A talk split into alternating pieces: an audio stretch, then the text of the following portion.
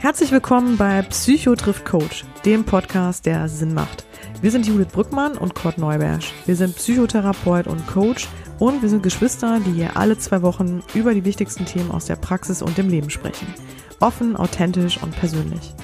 Judith arbeitet als Business- und Life-Coach in Düsseldorf und begleitet Privatklienten, Unternehmen, ihre Mitarbeiter und Teams zu den Themen Persönlichkeitsentwicklung, Beziehungsproblematiken, Kommunikations-, Krisen- und Konfliktmanagement sowie Zielsetzungen und Erreichung. Kort ist psychologischer Psychotherapeut in eigener Gemeinschaftspraxis in Mörs, einem kleinen Ort am Niederrhein. Auf Korts Couch landet man im Gegensatz zum Coach, wenn der Leidensdruck so hoch wird, dass Symptome hinzukommen.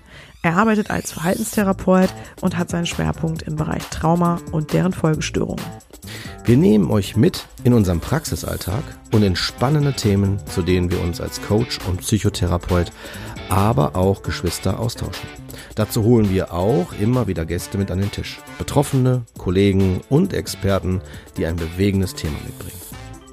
Solltet ihr also etwas auf dem Herzen haben, ein Thema oder Fachgebiet beisteuern oder einfach euer konstruktives Feedback zum Podcast loswerden wollen, immer her damit. Ihr findet uns bei Facebook, Instagram, Twitter und Co. oder unter psychotriffcoach.de. Dort findet ihr auch immer alle aktuellen bzw. weiterführenden Informationen zu unseren Folgen und Gästen. Wenn ihr uns nicht nur hören, sondern auch sehen wollt, dann schaut auf unserem YouTube-Kanal vorbei, den ihr unter Psychotriff Coach findet. Damit bekommt ihr noch mehr Einblicke zur aktuellen Folge und unseren Gästen, sofern dies das Thema und der Gast natürlich erlauben. Und sollte euch unser Podcast gefallen, freuen wir uns auch über eure Bewertung und Handvoll Sterne bei iTunes. Denn nur so werden wir sichtbarer und können mehr Menschen erreichen. So, die Basics sind wir damit schon mal losgeworden. Jetzt aber ab ins heutige Thema. Viel Spaß dabei. Yeah. Ja, hallo und herzlich willkommen zu einer neuen Folge Psycho trifft Coach. Und äh, ja, es ist mal wieder, es findet mal wieder per Zoom statt, mitten im Lockdown. Und ähm, trotzdem ist es mir wie immer eine Freude, dich zu sehen, Brüderchen. Ja. Schön, dass du da bist. Ich freue mich auch. Schön, dass du auch da bist. Ja. Und schön, dass unsere Gäste da sind, wo ich mich auch sehr drüber freue, denen mich auch sehr viel zu tun haben. Ich- und ja, ja, wolltest du, ich will ja nichts vorwegnehmen, Schwesterherz. Ja, ich, äh, ich wollte, ich wollte nur erwähnen, ähm, das, das ist echt äh, geht's witzig, weil ich höre die beiden ja schon. Sie wollen gern schon reinkommen. Aber ich muss noch eine Sache vorweg schicken. Und zwar, ähm, ich, ich kenne die beiden ja quasi nur von ihrem Podcast. Also ich höre die ja in den letzten Wochen ähm, sehr häufig, weil ich, äh, ja, ne, wie ja auch manche wissen, ähm, vor kurzem noch ähm, ein Kind bekommen habe. Und ähm, ja, das ist natürlich total spannend. Und damit können wir vielleicht direkt einsteigen. Also die beiden, ähm, die heute bei uns zu Gast sind, die haben einen Podcast, der wirklich, finde ich, an keinen Eltern vorbeigehen darf. Das ist äh, wirklich eine absolute Podcast-Pflichtlektüre, wenn man so will. Und ähm, sehr sympathisch dabei, ähm, machen das wirklich ganz toll. Die beiden sind nämlich, vielleicht darf ich das schon mal vorwegnehmen, ähm, Kinderärzte, ähm, die einen Podcast gemacht haben, der sich, ähm, ja, mit dem Thema Kinder- und ähm, Jugendmedizin beschäftigt. Und ähm, ich finde vor allem, was, was die beiden so auszeichnet, ist, dass es so frisch und modern ist. Und ähm, alle Themen, die die Eltern so, sag ich mal, immer mal wieder vielleicht... Ähm, ja, den, die, den Eltern begegnen, ähm, immer finde ich sehr, sehr gut ähm, auf den Punkt bringen und ähm, das vor allem wirklich auch mit einer sehr guten Note, ähm, also nicht zu dramatisch an manchen Stellen, sondern sehr, sehr locker und wirklich sehr schön zu hören. Man kriegt ganz viel dafür, äh, ganz viel Wissen mit von den beiden und sehr viele Einblicke, ich glaube, so in den Klinikalltag. Und deswegen, ich muss sagen, ich äh, bin total begeistert, dass wir die beiden jetzt hier heute bei uns haben. Und ähm, zwar leider, wie gesagt, nur digital. Wir hatten eigentlich vor, uns mal persönlich zu treffen, hatten gehofft, dass Corona ähm, zu dem Zeitpunkt schon ein bisschen entspannter ist. Aber nichtsdestotrotz ähm, haben wir es jetzt an einen Tisch mehr oder weniger geschafft. Und äh, in diesem Sinne herzlich willkommen, Florian und Nibras von dem Podcast Hand, Fuß, Mund. Ja, herzlich willkommen. Schön, Ja, dass ihr vielen da Dank, seid. dass wir dabei sein dürfen. Hallo Judith, hallo Kurt. Schön, dass wir hier sein dürfen. Herrlich.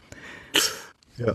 Ja, für euch, äh, also Kurt, äh, du warst ja schon bei den beiden, ne? Und ja. ähm, mhm, genau. Ich war zu der Folge Einnässen. Genau, war eine ganz tolle Folge, also war nämlich schön, äh, total sympathisch und äh, gut, ich kenne Nibras kenne ich ja persönlich ähm, aus der Arbeit in der Kinderklinik im Helios. Und äh, da war das schon immer so auf einer, fand ich immer auf einer sehr wertschätzenden Ebene und äh, ja, irgendwie funkte und stimmte die Chemie und genau, ich habe den Podcast auch schon länger, also ich wusste davon, auch vom Start an, weil bei Facebook habe ich mich sofort äh, geedit damit und äh, ja, und es hat mich super, also sehr gefreut, dass das auch so angenommen worden ist, ne? Da, dass es da, ich glaube, ihr wart auch, ne, ist das richtig, auch der Erste, ne? Kann man das so sagen? Somit der Erste, der so richtig reingegangen ist in die Thematik, aber ich glaube, ich nehme schon zu viel vorweg, ne? aber ich wollte nur sagen, wie du gerade sagtest, Joel, dieses Innovative, das war, das war mit das Markenzeichen und nicht dieses Angstmachende, sondern Aufklärung Aufklärende und das auf einer Augenhöhe, so auf einer sehr menschlichen, äh, ne, Face-to-Face-Ebene und das ist echt Hammer. Gerade bei solchen Themen dann auch, ne? Ja. Ja, danke. Ihr überschüttet uns hier schon voll, voll mit Lob. Äh, ja. Ähm, das sieht man jetzt hier über Zoom vielleicht nicht, wie wir hier erröten, aber äh, ich, mir wird schon richtig, richtig, richtig warm ums Herz hier. Danke. ja. Das war, das war doch, ist doch schön, wenn es so angekommen ist. So sollte es auch sein. Ähm, ja, wir freuen uns total, dass ihr da seid, weil wir haben heute ein Thema mit euch ähm, ausgesucht, was, glaube ich, ähm, ganz interessant sein kann. Ähm, wir sind ja genau einmal Psychotherapeut und Coach, aber ähm, mit euch haben wir jetzt im Grunde auch mal wirklich Mediziner hier am Tisch. Und ähm, was ich ganz spannend finde, ist natürlich mal zu hören, ähm, wie sieht eigentlich so euer Alltag aus? Ähm, wie läuft es im Moment in der Klinik ab? Wie, läuft, wie seid ihr überhaupt vielleicht auch dazu gekommen, ähm, den Job zu machen, den ihr macht? Und ähm, natürlich auch, was wahrscheinlich auch viele spannend finden, ist, wie schafft ihr es überhaupt noch die Zeit zu haben, dann nebenbei noch so einen Podcast an den Start zu bringen, der ja auch regelmäßig sogar wöchentlich erscheint. Das muss man dazu ja auch nochmal erwähnen. Ähm, und vor allem wirklich, man merkt das auch, wenn man euch folgt, ähm, dass ihr das auch wirklich sehr mit Leidenschaft und Herzblut betreibt. Also ist zumindest meine Wahrnehmung. Und ähm, ja, aber also, dass wir einfach mal so eine kleine Reise irgendwie ähm, unternehmen zusammen. Ähm, wie seid ihr da quasi hingekommen, wo ihr Moment, wo ihr jetzt steht?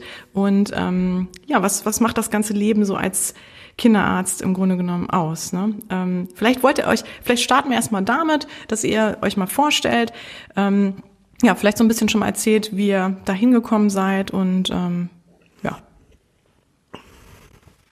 Florian, du bist länger Kinderarzt als ich. Ich glaube, dann darfst du auch anfangen. Ne? Alter vor Schönheit, sagt man ja auch. Vielen Dank. Er ist der Sohn, den ich nie wollte. Ähm, ja, danke, Niklas, für dein, äh, für den Vortritt. Ja, also nochmal schön, dass wir hier sind. Äh, das haben wir jetzt schon äh, uns gegenseitig ausgerichtet. Ist wirklich eine tolle Sache.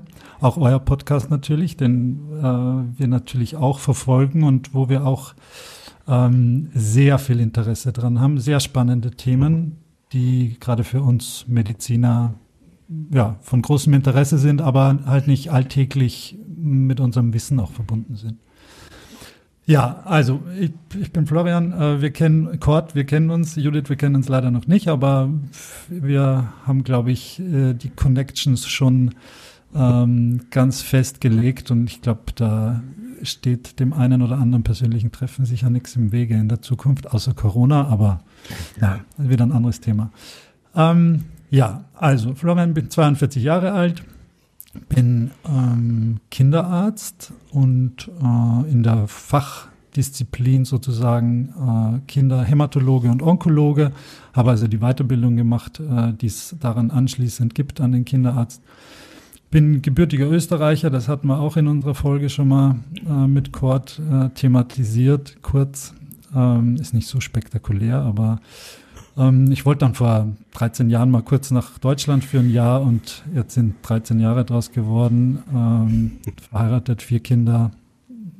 Hund haben wir keinen, aber den brauche ich auch nicht im Moment. ähm, ich wollte gerade also das Hut ab schon mal an der Stelle.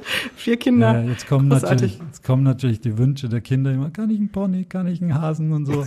Aber mit vier Kindern. Wie äh, alt sind die denn, Florian? Also wir haben, äh, der Ferdinand ist achteinhalb, die Rosalie ist sechseinhalb, die Clementine ist vier und der Konstantin ist dreieinhalb Monate. Also ah, okay. Ganz, einer okay. ist ganz frisch geschlüpft.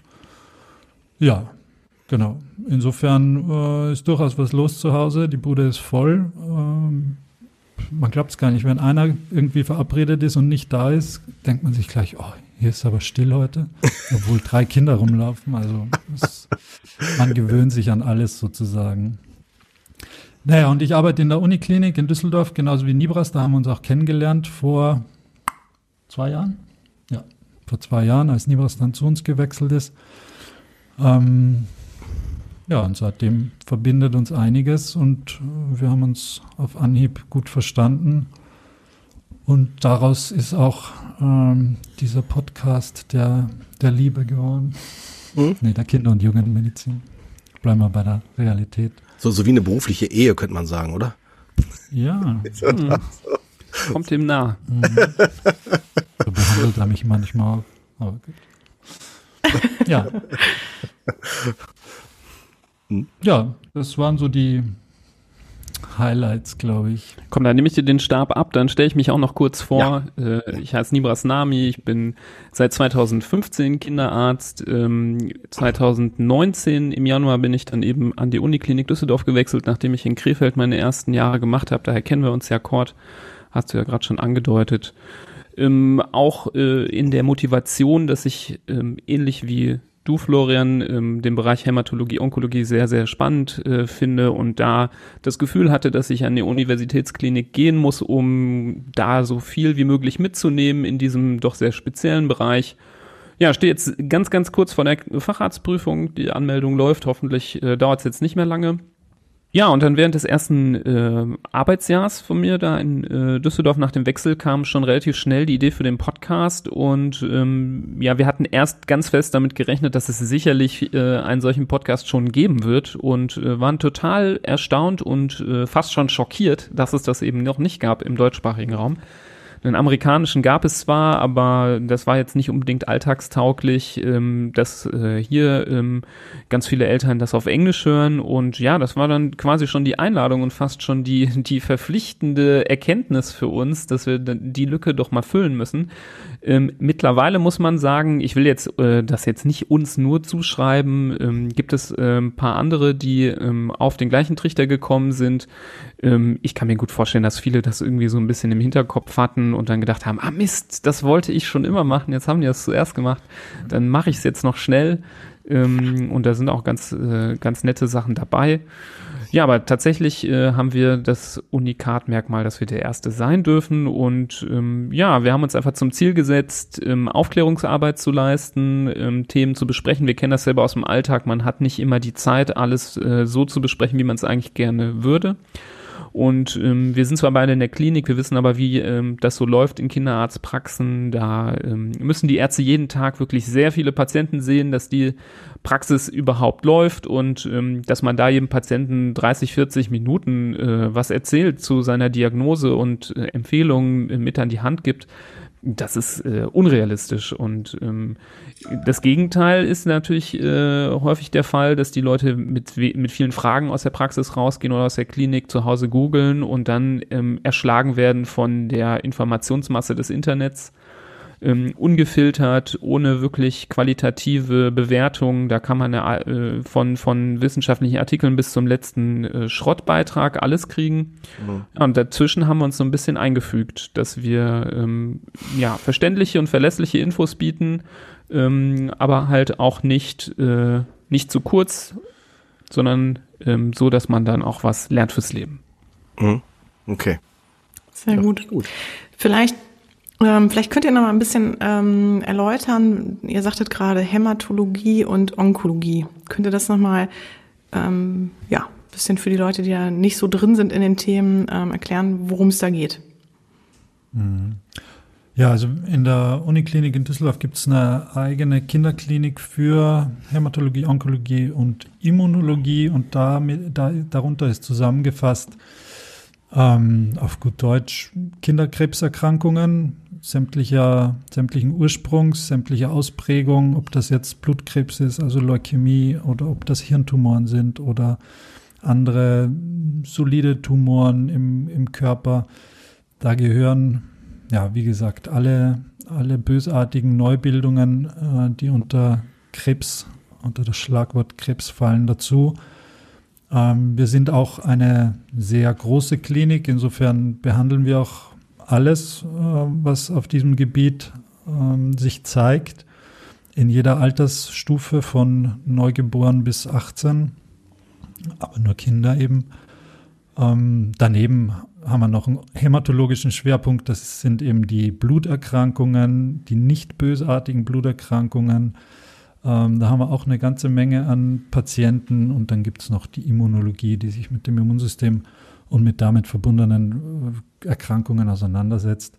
Nibras und ich sind ähm, zum allergrößten Teil in der gleichen Abteilung tätig, nämlich in der Kinderhämato-onkologischen Ambulanz. Das heißt, wir sehen die Patienten, die so ähm, Tag für Tag zu uns reinrauschen, untersucht werden, Blut äh, untersucht bekommen oder sonstiges und dann auch wieder meistens nach Hause gehen.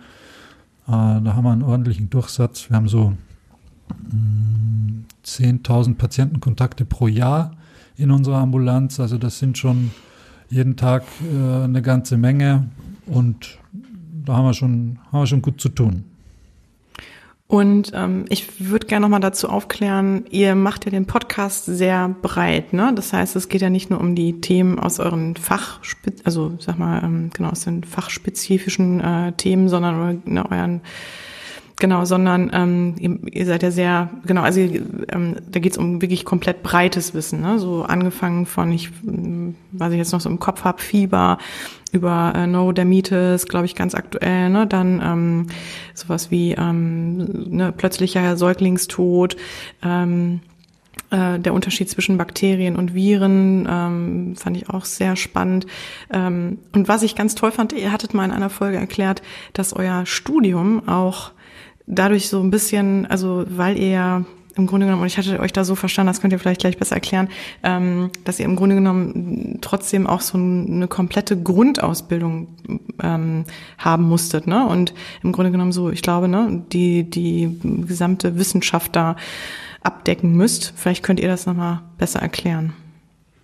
Ja, am Ende des Tages sind wir alle Kinderärzte. Das kann man so zusammenfassen. Ähm, und der Weg zu solchen Schwerpunkten wie Hämato-Onkologie oder ob man jetzt ähm, Kinderneurologe werden möchte oder Kinder, äh, Kindergastroenterologe, also Magen-Darm-Spezialist, ähm, führt immer über den Weg des Kinderarztes. Also ähm, alle Kinderärzte müssen erstmal eine allgemeine Ausbildung machen, die einen ähm, dann zum Facharzt für Kinder- und Jugendmedizin qualifiziert ähm, und erst darauf aufbauend kann man dann solche Schwerpunkte ähm, ja trainieren. Man kann zwar früher auch schon reinblicken in die Bereiche, so wie ich das mache, aber ähm, es ist Grundlage für jeden äh, oder jeden Arzt, der in der Kinderheilkunde arbeitet, dass er sich mit den allgemeinen Themen auch auskennen muss. Also es bringt nichts, wenn man jetzt total fit ist ähm, mit Kinderkrebserkrankungen.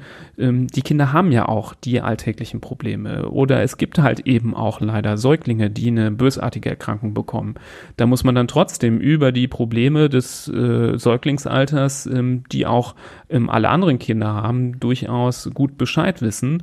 Und das macht das Fach äh, der Kinder- und Jugendmedizin, finde ich, auch so schön, weil man sehr breit aufgestellt ist, ähm, sich gut auskennt, natürlich bei Spezialthemen auch mal seine Grenzen sehen muss und sagen muss, ich bin jetzt kein Neurologe, das muss ich dann zu meinem kinderneurologischen Kollegen schicken zum Beispiel. Aber wir sind schon äh, so, dass ich denke, du kannst nahezu jeden Kinderarzt nehmen, ähm, in eine Kinderarztpraxis stecken. Der müsste dann wahrscheinlich äh, sich erstmal warm laufen. Aber von der Ausbildung her ähm, ist das Know-how da, um auch äh, auf dem allgemeinen Bereich anzukommen. Und uns war das natürlich sehr wichtig, nicht nur über spezielle Themen zu sprechen. Wir machen das auch im Podcast. Wir wollen auch mal ähm, seltenere Erkrankungen besprechen. Ähm, die Hörer finden das auch äh, cool, wenn es mal ein Thema gibt, was jetzt nicht so alltäglich ist. Aber das Hauptziel ist, zu den äh, Basics, so nenne ich das erstmal, ähm, Aufklärungsarbeit zu leisten, sodass wirklich möglichst viele Hörer und Hörerinnen da Nutzen von haben. Die, die Frage zielt, zielt vielleicht darauf ab, jetzt sprechen wir davon, dass wir äh, Kinderonkologen sind oder auf dem Weg dahin. Aber wir sprechen über die normale Kinder- und Jugendmedizin, wo da die vielleicht die Daseinsberechtigung oder die, die Expertise da ist. Aber man muss sagen, ähm, das Studium dauert sechs Jahre hier in Deutschland. Ähm, in Österreich ist es ähnlich. Du machst dann danach, wenn du deinen Job beginnst, ähm, fünf Jahre mindestens die Ausbildung zum Kinderarzt. Dann machst du eine Prüfung, wo du alles äh, auf dem Schirm haben musst. Du wirst, äh, ist eine große Prüfung. Ähm, dann bist du Kinderarzt, dann kannst du deine Zusatzbezeichnung machen. Also es sind wirklich viele Jahre, die man sich da mit dem Thema auseinandersetzt, mit dem Gebiet auseinandersetzt. Und das, wir haben natürlich auch nicht jedes Thema hier von 0 bis 100 auf dem Schirm und können da ohne weiteres über die genetischen Faktoren bei Diagnose XY uns auslassen, wenn es nicht unser, unser Bereich ist. Aber natürlich sind wir durch, die, durch das Studium und vor allem durch den Beruf dann so geschult in, in der Informationsaufnahme und das, wo wir unsere, wo wir die Information herholen, und das wollen wir ja den Eltern abnehmen, dass die nicht überlegen müssen, okay, jetzt lese ich da einen Artikel im, in der, keine Ahnung, in der Bäckerblume. Ist da überhaupt jetzt, kann ich das für bare Münze nehmen, was da drin steht? Oder ist es eigentlich hm, irgendeine Propaganda, die, die vielleicht gar nicht zutrifft? Oder muss ich einen, einen wissenschaftlichen Artikel lesen, der aber vielleicht auf Englisch ist, den ich gar nicht verstehe? Oder sonst irgendwie. Und da haben wir natürlich einen viel kürzeren Zugang auch zu der Materie und zu der Information und diesen, diesen Abstecher sozusagen, das wollen wir den Zuhörern zugutekommen lassen. Finde ich super. Finde ich echt gut. Ja, so mal einen Tellerrand schauen und äh, alle, sagen wir, alle Bereiche äh, zu sensibilisieren, ne? wo ihr der Meinung seid, ich glaube so, so, ich meine, ihr habt wahrscheinlich viele Themen auch im Kopf und denkt ihr euch so, Mensch, was könnte denn jetzt interessant sein? Ne? Und ihr kriegt ja, denke ich, auch viel Feedback, könnte ich mir vorstellen, zu eurem Podcast. Und dann äh, entsprechend guckt man dann, ne, sowas, könnte das wieder da vielleicht für eine Folge oder da für eine Folge vergeben, ne? Könnte ich mir vorstellen bei euch. Ja, die Liste ist lang mittlerweile. Also wir, äh, ich glaube, wir arbeiten sie langsamer ab, als dass sie sich füllt. äh, das ist aber gut so, weil äh, wir natürlich äh, uns freuen, wenn es viel zu besprechen gibt. Mhm. Ähm, das ist auch das Schöne an dem Podcast-Format. Das ist aber bei euch wahrscheinlich nicht anders.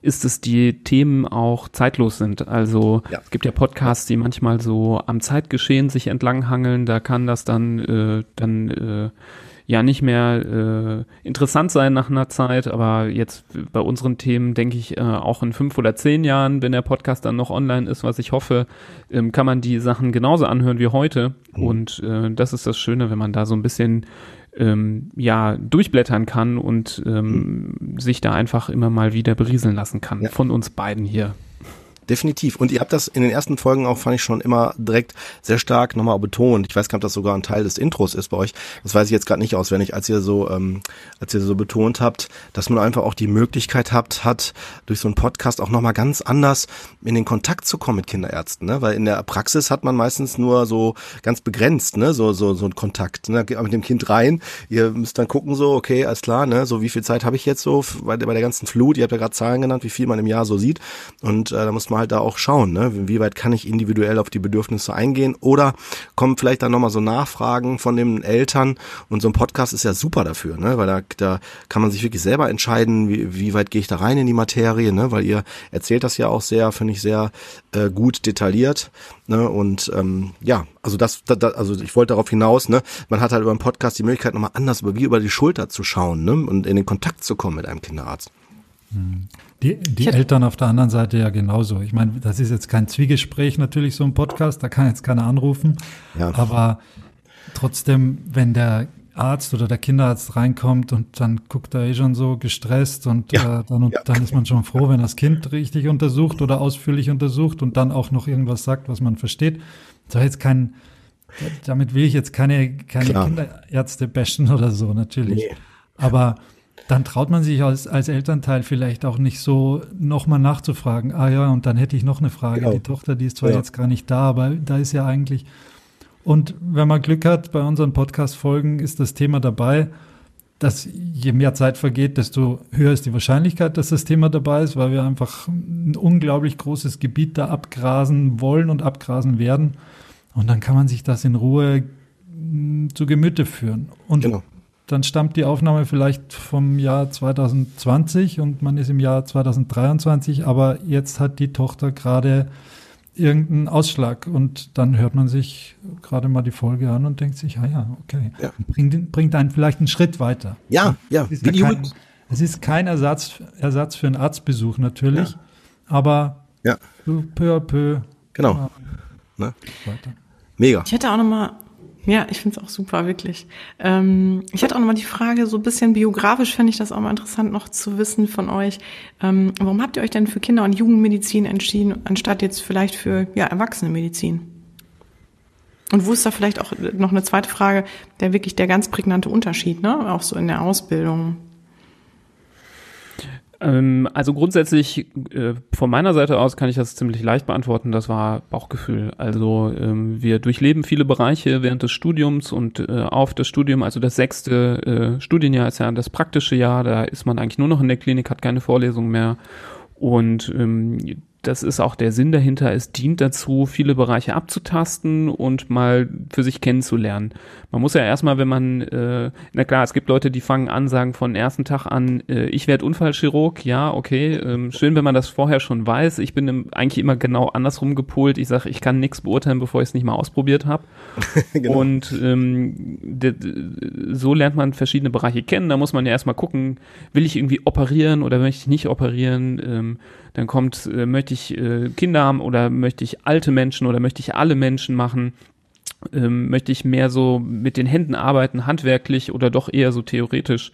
Da ähm, gibt es viel und bei, von meiner Seite aus war das eigentlich ziemlich einfach. Mir, mir hat es einfach sehr viel Spaß gemacht. Ich hatte das auch nie so 100% auf dem Schirm. Ich dachte immer, ich werde vielleicht Internist oder so, ähm, weil ich das so von der, vom, vom Lernen her immer interessant fand. Und ähm, bei den Kindern habe ich einfach gemerkt, dass es äh, sehr, sehr viel Spaß gemacht hat und ich gerne hingegangen bin. Und äh, was mir dann mit der Zeit auffiel, was für mich äh, einfach was sehr äh, Wichtiges ist und was ich sehr toll finde, ähm, ist einfach die Tatsache, dass ähm, in, der, in der modernen Welt, in der wir leben, fast alle medizinischen ähm, ja, Fächer mit dem Problem belegt sind, dass man viele Sachen behandeln muss, ja, die vielleicht auch so ein bisschen unnötig sind. Also jetzt nicht falsch verstehen, aber ich rede jetzt zum Beispiel so von Erkrankungen, so Wohlstandserkrankungen, die wir natürlich hier im Westen sehr viel haben, ähm, weil man sich nicht viel bewegt, weil man sich ungesund ernährt, weil man zu viel trinkt, weil man zu viel isst oder ähm, andere Probleme hat. Und ich fand an der Kinder- und Jugendmedizin sehr reizvoll, dass in den aller, allermeisten Fällen, und das liegt weit über 99 Prozent, ist das Kind nicht an seiner Erkrankung schuld. Also das Kind wird getroffen durch einen Schicksalsschlag. Ähm, das kann schwerer sein, wie jetzt in der, in der Onkologie. Das kann auch ein kleiner sein, in Anführungsstrichen, wenn man eine Allergie hat zum Beispiel. Aber in der Regel kann das Kind nichts dafür. Und ähm, die Eltern spielen natürlich auch eine große Rolle, kann auch in manchen Konstellationen äh, mit denen zusammenhängen, aber auch da, die meisten Eltern ähm, und das liegt auch weit über 99 Prozent, tun alles, dass es ihren Kindern äh, gut geht. Und das fand ich manchmal bei in der Erwachsenenmedizin echt schwierig, dass man sich da wochenlang zum Beispiel in der Klinik für einen Patienten aufgeopfert hat, alles getan hat, um ihn quasi in Anführungsstrichen wieder fit zu machen und dann geht er nach Hause und dann freitags wird er entlassen, dann kommen wir montags wieder zur Arbeit, er ist wieder aufgenommen, alles hat, alles, alle Erfolge sind dahin, weil er zum Beispiel am Wochenende sich einfach nicht an die Absprachen gehalten hat. Ja, und das ist einfach in der Kinder- und Jugendmedizin viel, viel weniger.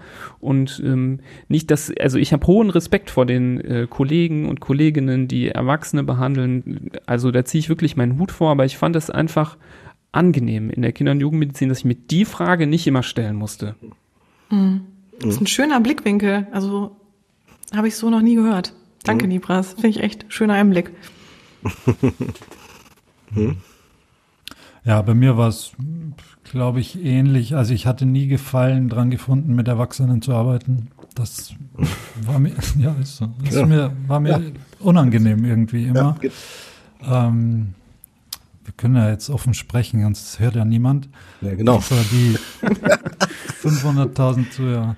Ja, nee, ich ja. fand's auch, ich finde Erwachsene auch eklig irgendwie. ja, das kann ich irgendwie auch verstehen, ja. ja also, die riechen komisch und die, ja. Nee, ist grauslich irgendwie. Und mit Kindern ist es ganz anders. Ich meine, die riechen auch manchmal komisch, aber es sind halt die Kleinen, die noch in die Windel pfeffern dann wahrscheinlich. Mhm.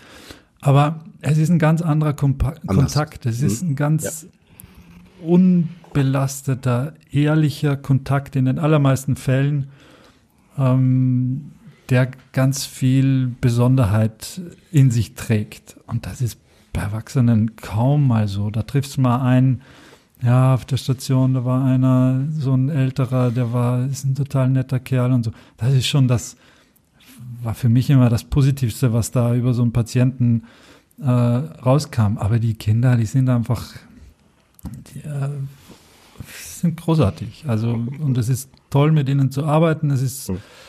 schrecklich, sie leiden zu sehen. Das ist keine Frage, aber unser Job, wir sind auch nicht zu sehr im Krankenhaus und gucken uns kranke Kinder an, sondern wir arbeiten daran, dass es ihnen besser geht und dass wir, wir versuchen, ihnen zu helfen.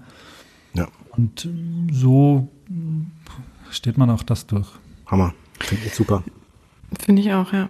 Vielleicht können wir mal konkret jetzt mal reingehen in euren Alltag. Also wie jo. sieht es denn genau aus? Also wie muss ich mir das vorstellen? Ne? Ihr habt gerade von genau also wirklich sehr sehr vielen Kontakten im Jahr gesprochen. Ähm, erstmal, wie sind eure Arbeitszeiten? Und ähm, wenn ihr dann da hinkommt, vielleicht nehmt ihr uns mal so ein bisschen mit. Wie geht's dann los?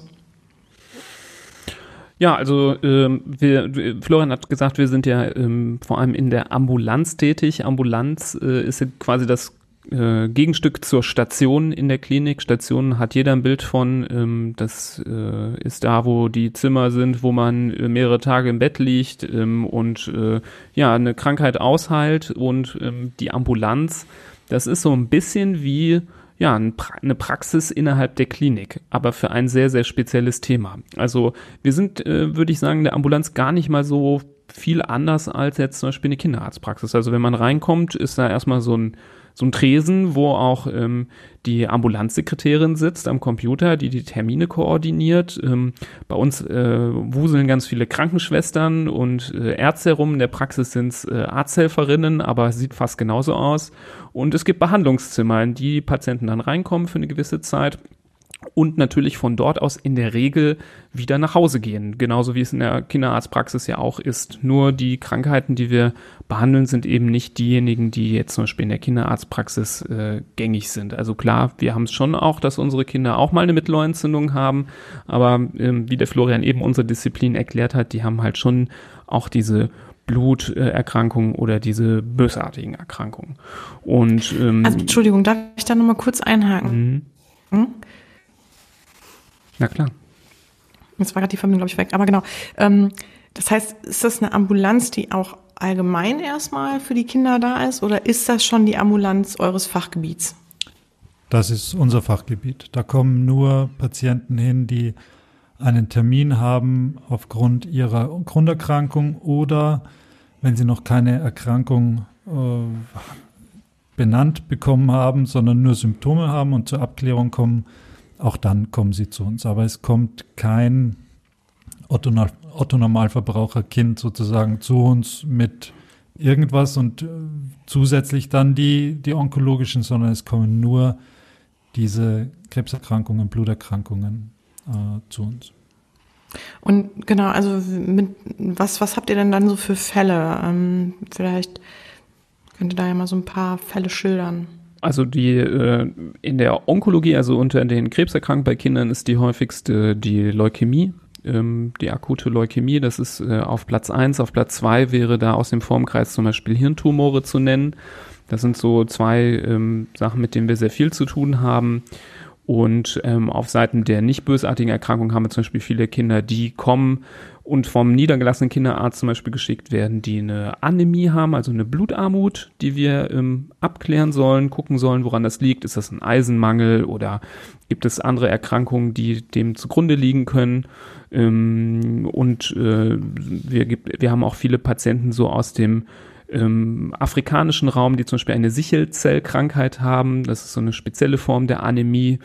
Ähm, also kann man sich das so vorstellen, dass es wirklich ähm, ein sehr, sehr breites, äh, also da, dafür, dass wir einen Schwerpunkt haben, ist es ein sehr, sehr breiter Schwerpunkt. Also es gibt wirklich ganz, ganz viele Erkrankungen neben diesen, die ich genannt habe. Und ähm, ja, da sieht man vielleicht am Tag noch mehr unterschiedliche Dinge, als das sogar bei ähm, einem allgemeinen Kinderarzt sein kann. Also das ist schon wirklich abwechslungsreich. Es gibt viele Kliniken, die haben diesen Bereich, den wir in einer Ambulanz zusammengepackt haben, in drei Ambulanzen, in drei Spezialambulanzen, weil es eben so speziell ist. Die, die einen Krass. sind nur die gutartigen Bluterkrankungen, das andere sind nur die Leukämien, die, wie Nibras gerade gesagt hat, den Hauptteil ausmachen und dann den Rest. Da sind drei Teams beschäftigt. Bei uns ist das ein bisschen anders. Wir sind so Allrounder in unserer Nische sozusagen und, und behandeln da alle. Und die Leukämie, die häufigste äh, Kinderkrebserkrankung, das, die hat eine ganz standardisierte Behandlung. Also wenn da ein Patient kommt mit dieser Diagnose, dann weiß man vom ersten Tag an, was zu tun ist, welche Medikamente, in welcher Ab Abfolge. Und diese Behandlung dauert zwei Jahre. Und daran sieht man, wie intensiv der Kontakt von uns Ärzten mit den Kindern und mit den Familien ist, weil wir einander eben über einen Zeitraum von zwei Jahren und dann auch darüber hinaus. Eine Krebserkrankung muss, auch wenn sie ausbehandelt ist, wenn alles vorbei ist, muss man trotzdem noch jahrelang immer wieder mal ins Krankenhaus, nicht so häufig wie in diesen zwei Jahren, aber trotzdem immer wieder mal. Aber in den ersten zwei Jahren sehen wir die Kinder mindestens am Anfang alle zwei, also am Anfang teilweise dreimal die Woche ähm, und dann werden die Abstände ein bisschen größer und so das letzte Jahr, da sieht man einander nur noch alle paar Wochen. Aber das sind sehr, sehr viele Kontakte, die man da hat und das wird bei jedem Patienten ein ganz enges äh, Verhältnis. Ich habe hab da mal eine Frage an euch. Und zwar, äh, mich würde interessieren, ich kann das natürlich nur aus psychotherapeutischer Sicht immer beurteilen, ne? aber jetzt gerade in eurem Bereich, ähm, wie würdet ihr das so einschätzen, die Gewichtung von die Wirkung des Medikamentes, inwieweit die einen Einfluss hat auf die Heilung ne? oder Genesung oder auf, dass man das in den Griff bekommt ähm, und inwieweit da, da dazu im Vergleich die, äh, die anderen Faktoren, die wir zum Beispiel in der Psychotherapie benennen, wie die Beziehungsebene, die Elternebene, ne? so wisst ihr, wie ich meine, also diese ganzen verschiedenen anderen Faktoren, Faktoren, weil ich würde jetzt als Psychotherapeut schnell natürlich mal eben so die Hypothese aufstellen, Mensch, die ist doch mindestens genauso wichtig, aber ich würde ungern jetzt meine Sicht da reinholen, sondern würd mal, mich würde mal interessieren, wie so eure Sicht ist. Vielleicht, wenn ihr dazu Stellung nehmen könnt, wollt oder wieder, wie ihr das so einschätzen würdet. Also man kann klar sagen, dass bei dem Großteil der Erkrankungen, die wir behandeln, ähm, ja, äh, der Patient natürlich nichts dafür kann, dass er die Erkrankung hat und mhm. dass ähm, die Medikamente essentiell sind. Das kann man leider nicht anders sagen. Ähm, es, ich komme gleich dazu, dass es sehr, sehr wichtig ist, eben doch auch ähm, von der psychologischen Seite sehr viel zu machen. Das definitiv. Aber jetzt mal hart gesagt, ähm, eine Leukämie wird man nicht, nicht behandeln können, nur durch, ähm, sagen wir mal, Goodwill und äh, durch Gespräche und ähm, ähm, durch äh, Motivation zum Beispiel, sondern da ähm, führt der Weg an einer knallharten, so muss man sagen, Chemotherapie nicht vorbei. Das geht mhm. nicht. Okay. Und das trifft für die meisten anderen Erkrankungen ähm, auch zu. Mhm. Trotz allem ist es extrem wichtig, dass wir ähm, da auch diese Betreuung unseren Patienten anbieten können. Wir haben auch einen äh, sehr engagierten psychosozialen Dienst. Ähm, zwei von den Psychologen waren ja auch hier schon mal bei uns äh, zu Gast im Podcast, ähm, genau. haben äh, da auch sehr viel erzählt und ähm, dazu muss man sagen, die Heilungsraten zum Beispiel bei den äh, kinderonkologischen Erkrankungen ähm, sind besser als die meisten denken. Also ähm, man kann da äh, gut über 80 Prozent, ähm, korrigier mich Florian, wenn ich da die Zahlen falsch sage, äh, heilen. Und mit der Perspektive der Zukunft ist es wichtig, dass man nicht nur körperlich gesund aus so einer schweren Zeit herausgeht, sondern auch seelisch. Und ähm, deswegen sehe ich es schon als einen sehr essentiellen Baustein. Aber ich würde es eher so zu den präventiven ähm, Aspekten dazu packen, weil ich finde, es passt, es, es, es reicht nicht, wenn wir natürlich nur das Körperliche behandeln. Wir ja. müssen die Kinder auch da ähm, auf allen Ebenen auffangen und auch die Familien und auch die Geschwisterkinder, die noch nicht äh, oder die nicht krank sind, äh, pardon, ähm, das ist gen genauso wichtig wie der andere Teil, finde mhm. ich äh, schon, dass man das auch so sagen kann. Ja, finde ich auch gut. Ne, also um das auch nochmal zu betonen, ne? einfach um noch das abzuholen. Wäre auch meine Vermutung übrigens gewesen, so, aber dass man es auch nochmal so auch von eurer Seite auch nochmal so hört, ne? Weil gerade bei ja, solchen. Also ich glaube mittlerweile kommt man immer mehr an den Punkt, wo man auch diese Dinge beleuchten kann, äh, objektiv, dass man mhm. nicht nur die Schulmedizin da reinpackt oder die, die medikamentöse Behandlung, sondern auch äh, mit einrechnen kann, was, was noch ähm, dazu beitragen kann. Und es gibt Untersuchungen, dass Patienten nach Knochenmarktransplantation, dass die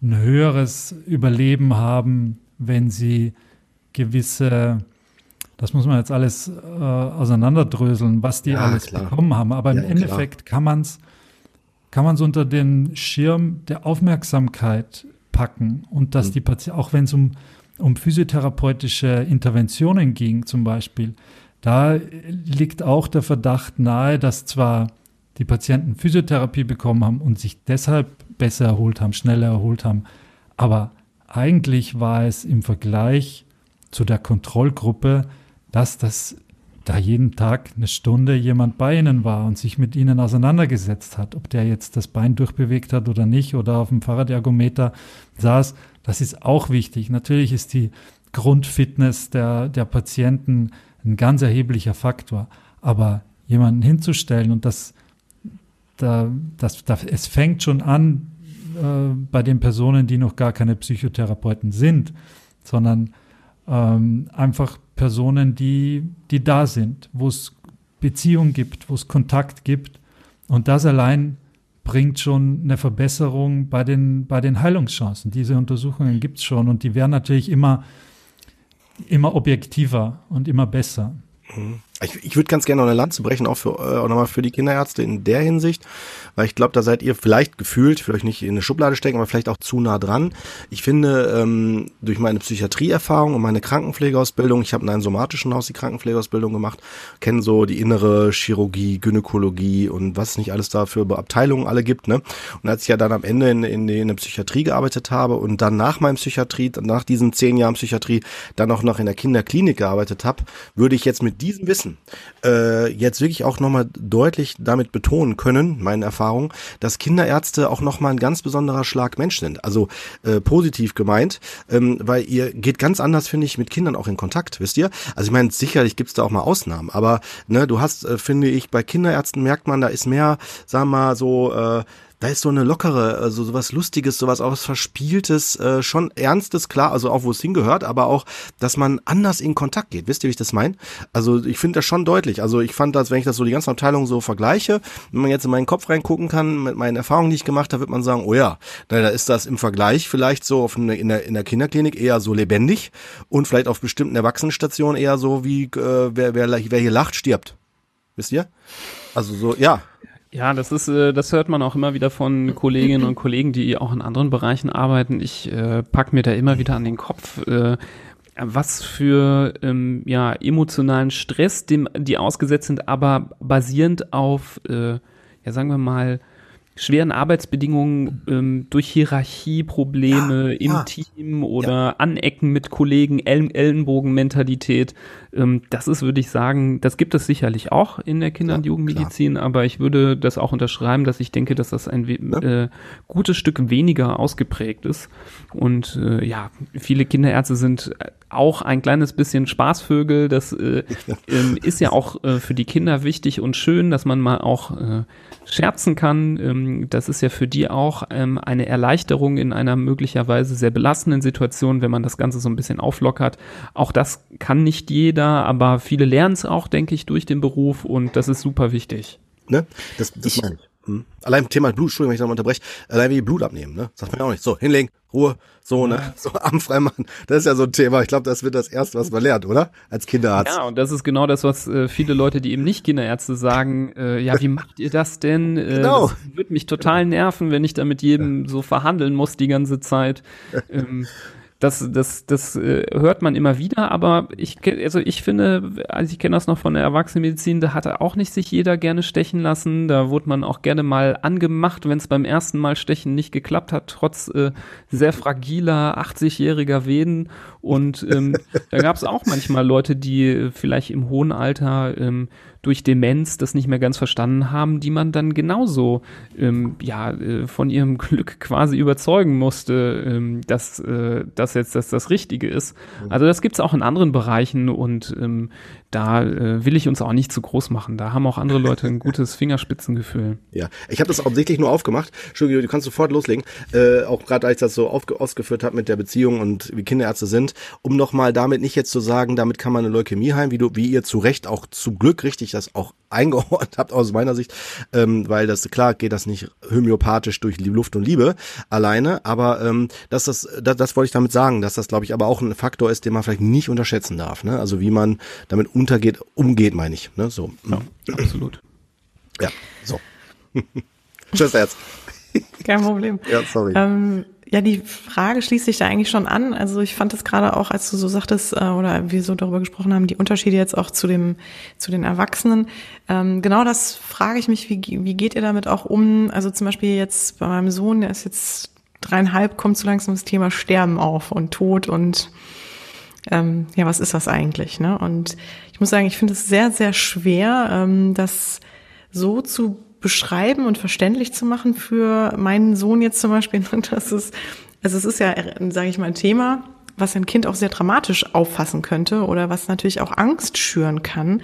Und das finde ich zum Beispiel, ist das eine Herausforderung dann auch oder wie geht ihr damit um? Vor allem, wenn ihr im Grunde ja vielleicht auch wirklich ja sehr schwierige Diagnosen verkünden müsst. Ähm, wie macht ihr das? Ne? Und zumal, ich meine, klar, die Kinder sind ja nicht alleine, die Eltern sind dabei. Das heißt, ne, natürlich gibt's immer noch jemanden, der vielleicht auch diesen Part übernehmen kann für das Kind. Aber trotzdem ist wahrscheinlich ja das Kind vielleicht in dem Moment anwesend oder, oder wie ist da der Prozess? Ne? Also wie ist, wie ist das so für euch? Also mittlerweile ist es ja in der Medizin oder in der Kindermedizin so, dass ähm, Kinder mit aufgeklärt werden müssen. Das ist auch gut so. Ähm, das beginnt, also wir haben Einverständniserklärungen für Sechsjährige. Da steht halt dann in das, was für die Eltern auf 18 Seiten ausgeführt ist, äh, steht dann auf eineinhalb Seiten ähm, mit Bildern für die Sechsjährigen, damit sie verstehen oder damit sie einen Eindruck davon gewinnen, was eigentlich los ist, warum sie hier sind, warum sie im Krankenhaus bleiben müssen, warum jetzt äh, da gepikst wird, warum es Medikamente gibt. Ähm, das ist auch gut so. Ähm, natürlich, je älter das Kind ist, umso notwendiger ist es auch, dass, dass das nicht über das Kind hinweg oder an dem Kind vorbei äh, alles gemacht wird. Da gibt's immer wieder Bestrebungen von Eltern, die sagen, nee, mein Kind darf auf keinen Fall irgendwas davon wissen und das will ich nicht, das kann ich ihm nicht antun und äh, der Mutter auch nicht und am besten sagen wir gar niemanden irgendwas, weil äh, der Vater will alles äh, tragen, was, was da über sie hereinbricht. Das geht natürlich nicht. Das, da, das muss schon, muss schon besprochen werden. Und wir haben Kinder, die uns fragen, ob sie sterben müssen. Ähm, das ist in den allermeisten Situationen, können wir das so besprechen äh, und das Gespräch so führen, dass es ja in dem Moment zwar diese Bedrohung gibt, aber dass wir ganz, ganz schwer daran arbeiten, dass es nicht dazu kommt. Aber natürlich haben wir auch die Fälle, wo wir in einer aussichtslosen Situation sind und wo wir wissen, dass wir den Kampf nicht gewinnen können und, und dass wir keine Mittel mehr haben, wo man diese Frage auch bejahen muss. Das, das kommt natürlich vor und das sind, ja, das sind schon die, die schrecklichsten Momente sicher bei uns. Das sind wahrscheinlich genau die Momente, die ihr im Grunde, ja, sag ich mal so, im eurem Job in Kauf nehmt, aber die ihr am liebsten natürlich nicht hättet, ne? So ein bisschen diese Downsides, ne? Ja, das sind zwei, das sind zwei Seiten. Zum einen ja, natürlich will man keinem Kind dieses, ähm, dieses Schicksal zumuten. Auf der anderen Seite sind wir auch dazu da, die Kinder dann zu begleiten. Und ähm, genauso wie ich immer wollte, dass kranke Kinder mich als Kinderarzt haben. Mhm. Äh, genauso will ich, dass sie, dass sie von mir begleitet werden bis zu einem gewissen Punkt. Mittlerweile ist die Medizin und auch die, die Kinderonkologie so, so vielfältig, so breit, auch so speziell, dass es auch hier natürlich Spezialisten gibt. Wir haben ein unglaublich gut aufgestelltes Kinderpalliativteam, die sich genau dann, die genau dann äh, aufs, äh, auf den Plan treten und, und die Kinder dann ganz eng begleiten. Das, was ich natürlich als ähm, Kliniksmediziner gar nicht leisten kann. Ich kann nicht zu den Kindern dann nach Hause fahren und sie dort untersuchen und ihnen dort Schmerzmittel geben etc. Dafür gibt es dann die, diese Spezial-Taskforce sozusagen. Aber ich glaube schon, dass, oder das will ich schon für mich und für meine Patienten, dass wenn es zu, an den Punkt kommt und wenn das zum Gespräch wird und wenn man das besprechen muss und mitteilen muss und schauen muss, wie man damit umgehen kann, dass das nicht wer anderer macht. Sag mal, habt ihr da eigentlich dann irgendwo eine psychologische Ausbildung irgendwie, also in Anführungszeichen, ne, ähm, irgendwie auch absolvieren müssen? Oder wie, wie werdet ihr denn darauf vorbereitet? Oder ist es wirklich schlichtweg ja, Erfahrung, ne? Durch, durch einfach durch die Jahre oder durch die, ja, durch die Fälle? Wie muss man sich das vorstellen bei euch? Das ist äh, von allem ein bisschen was. Ähm, am wenigsten von der Ausbildung muss man sagen. Ähm, das war zumindest zu meinen Zeiten äh, noch wenig ausgeprägt. Es gab was. Es gab einen Kurs zum Thema Breaking Bad News, äh, so hieß das zum Beispiel, ähm, wo man auch mal lernt, dass man ja äh, auch mal kurze Pausen machen muss, auch mal schweigen muss, ähm, auch mal das sacken lassen muss, ähm, dem Gegenüber Raum lassen muss für Fragen. Ähm, das, das lernt man schon, aber es ist wirklich sehr kurz. Also das ist vielleicht in einem Semester eine, äh, ein kleiner Kurs. Das sollte eigentlich einen äh, durch die ganze Zeit begleiten, dass man sowas immer wieder trainiert.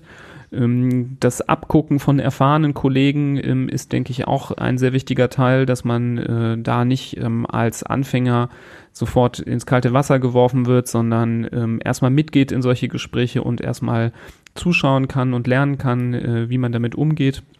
Wir, habe ich ja eben schon gesagt, sind ja auch privilegiert, dass wir ein sehr gutes ähm, psychologisches Team haben, die uns da sehr unterstützen, die auch teilweise ähm, große Teile von so schwierigen Gesprächen ähm, uns auch abnehmen, muss man sagen. Also nicht, dass wir solche Gespräche nicht auch führen, aber die führen auch mindestens genauso oft äh, diese Gespräche.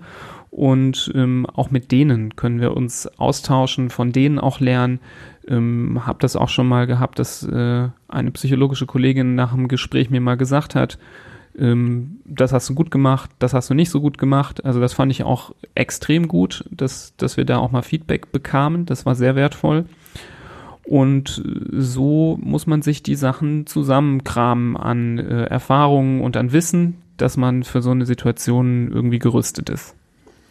Der, der letzte Punkt ist, finde ich, einer der wichtigsten, neben dem Punkt, dass es keine Ausbildung gibt, leider äh, für uns dafür.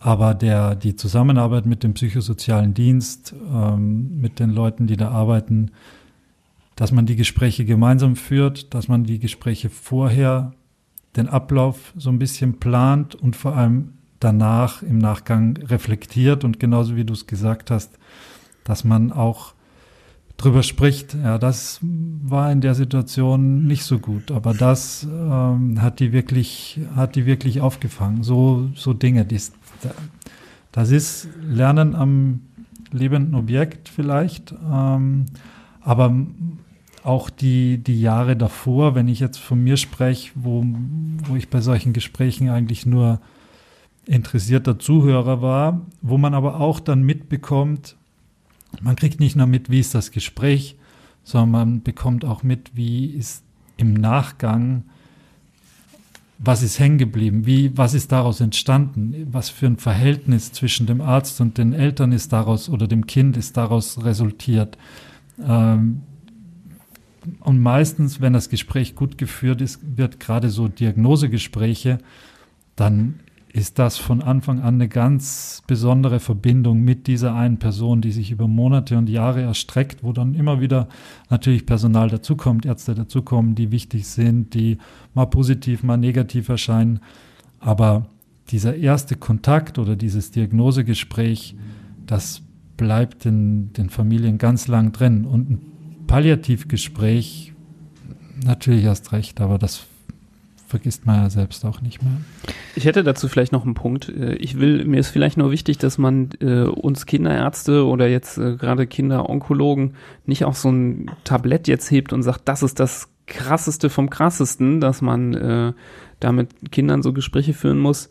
Ähm, ich bin auch froh manchmal, dass ich das Gespräch nicht zum Beispiel mit jemandem führen muss, der jetzt in meinem Alter zum Beispiel ist. Ich höre das auch oft von äh, Kolleginnen und Kollegen, die jetzt sagen wir mal, junge Männer und Frauen haben die, äh, im, im gleichen Alter wie man selbst, die was Schlimmes haben. Oder auch bei älteren Menschen kann das durchaus extrem belastend sein.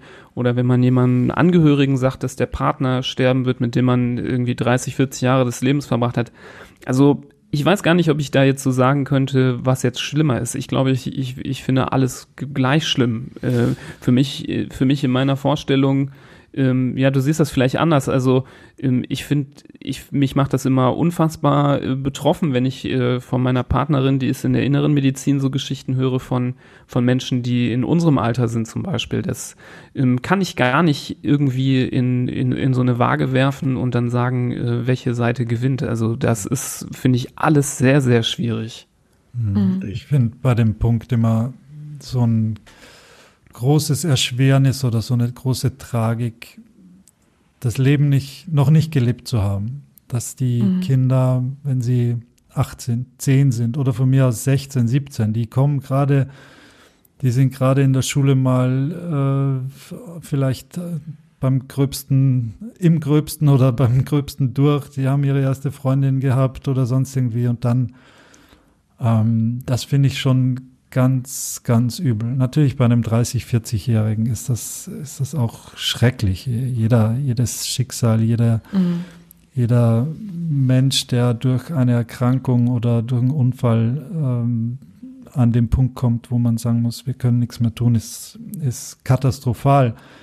Für das Umfeld, für die Person natürlich selbst und aber auch für den Gesprächsführenden. Mhm. Ich finde, bei den Kindern hat so eine, kommt diese,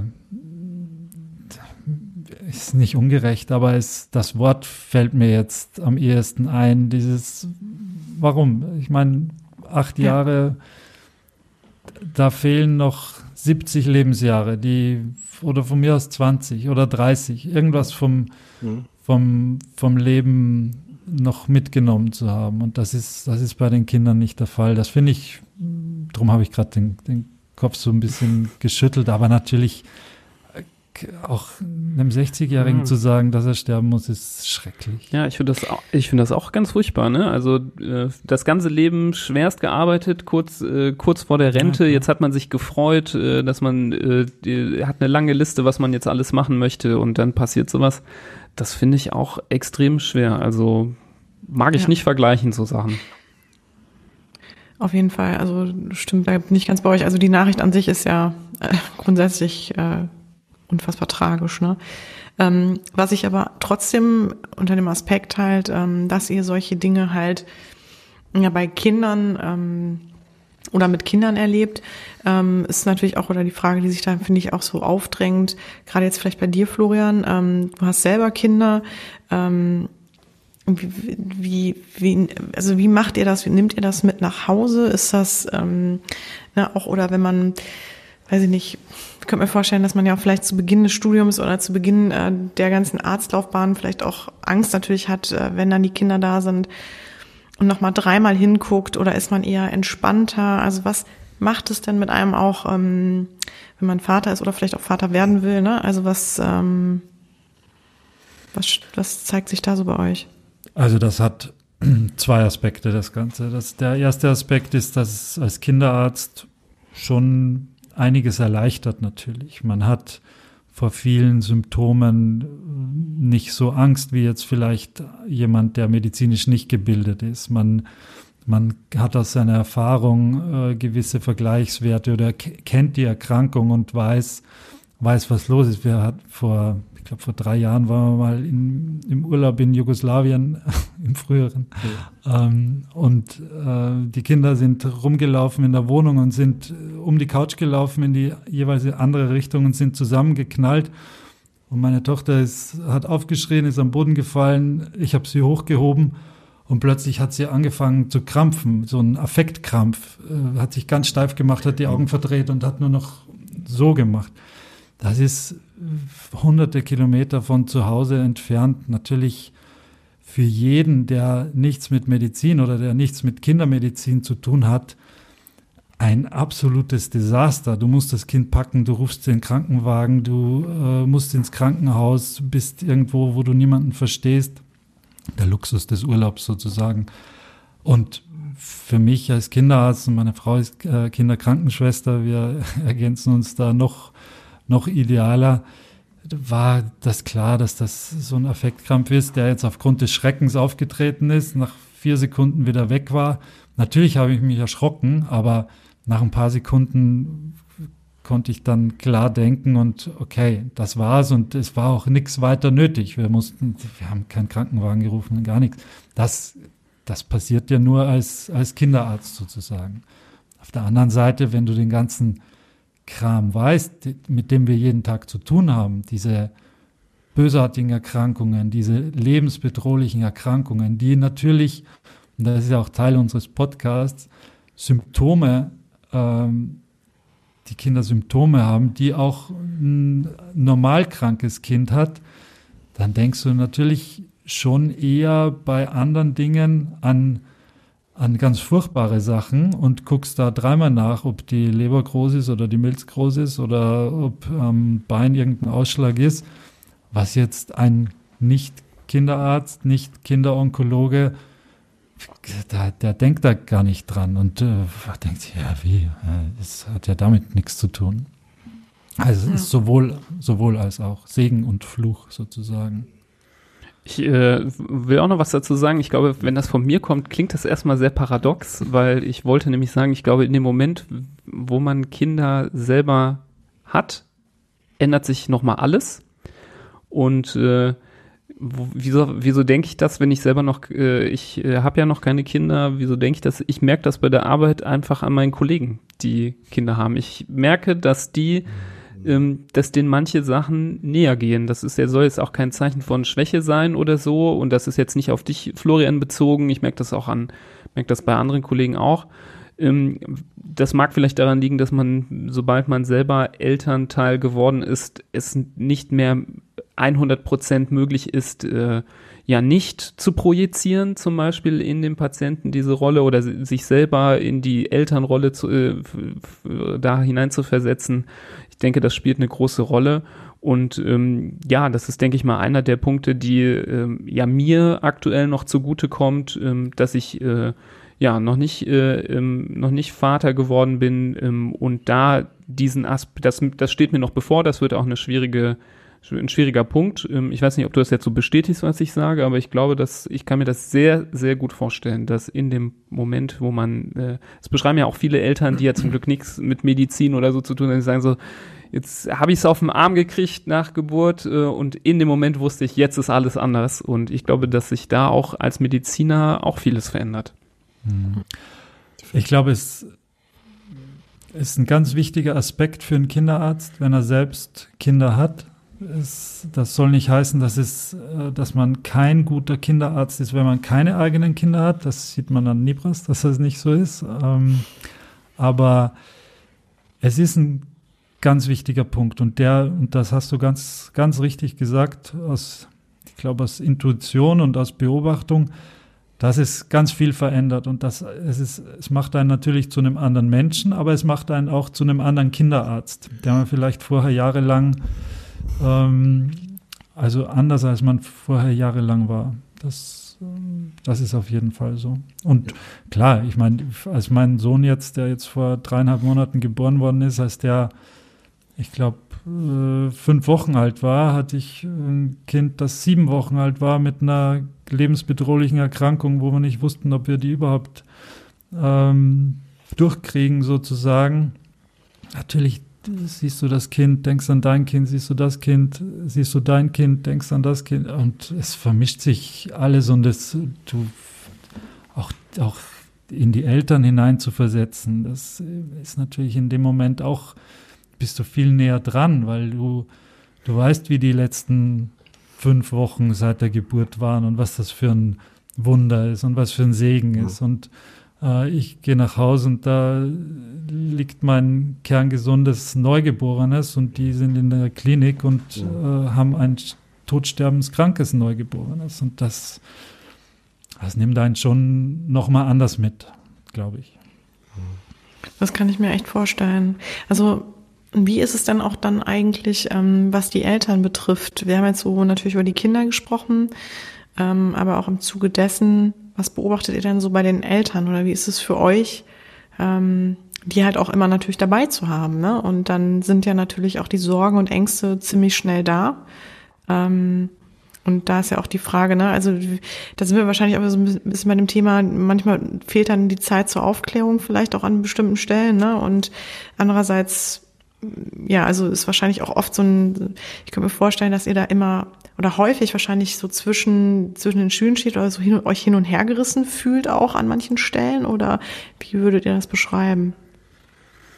Ja, vielleicht, wenn man mal einen Schritt zurücktritt, jetzt erstmal aus diesem sehr ernsten Bereich, äh, in dem wir jetzt arbeiten und nochmal an, an so einen allgemeineren Bereich denkt, äh, würde ich nochmal aufgreifen, was Florian gesagt hat, äh, Eltern können Fluch und Segen zugleich sein für den Kinderarzt.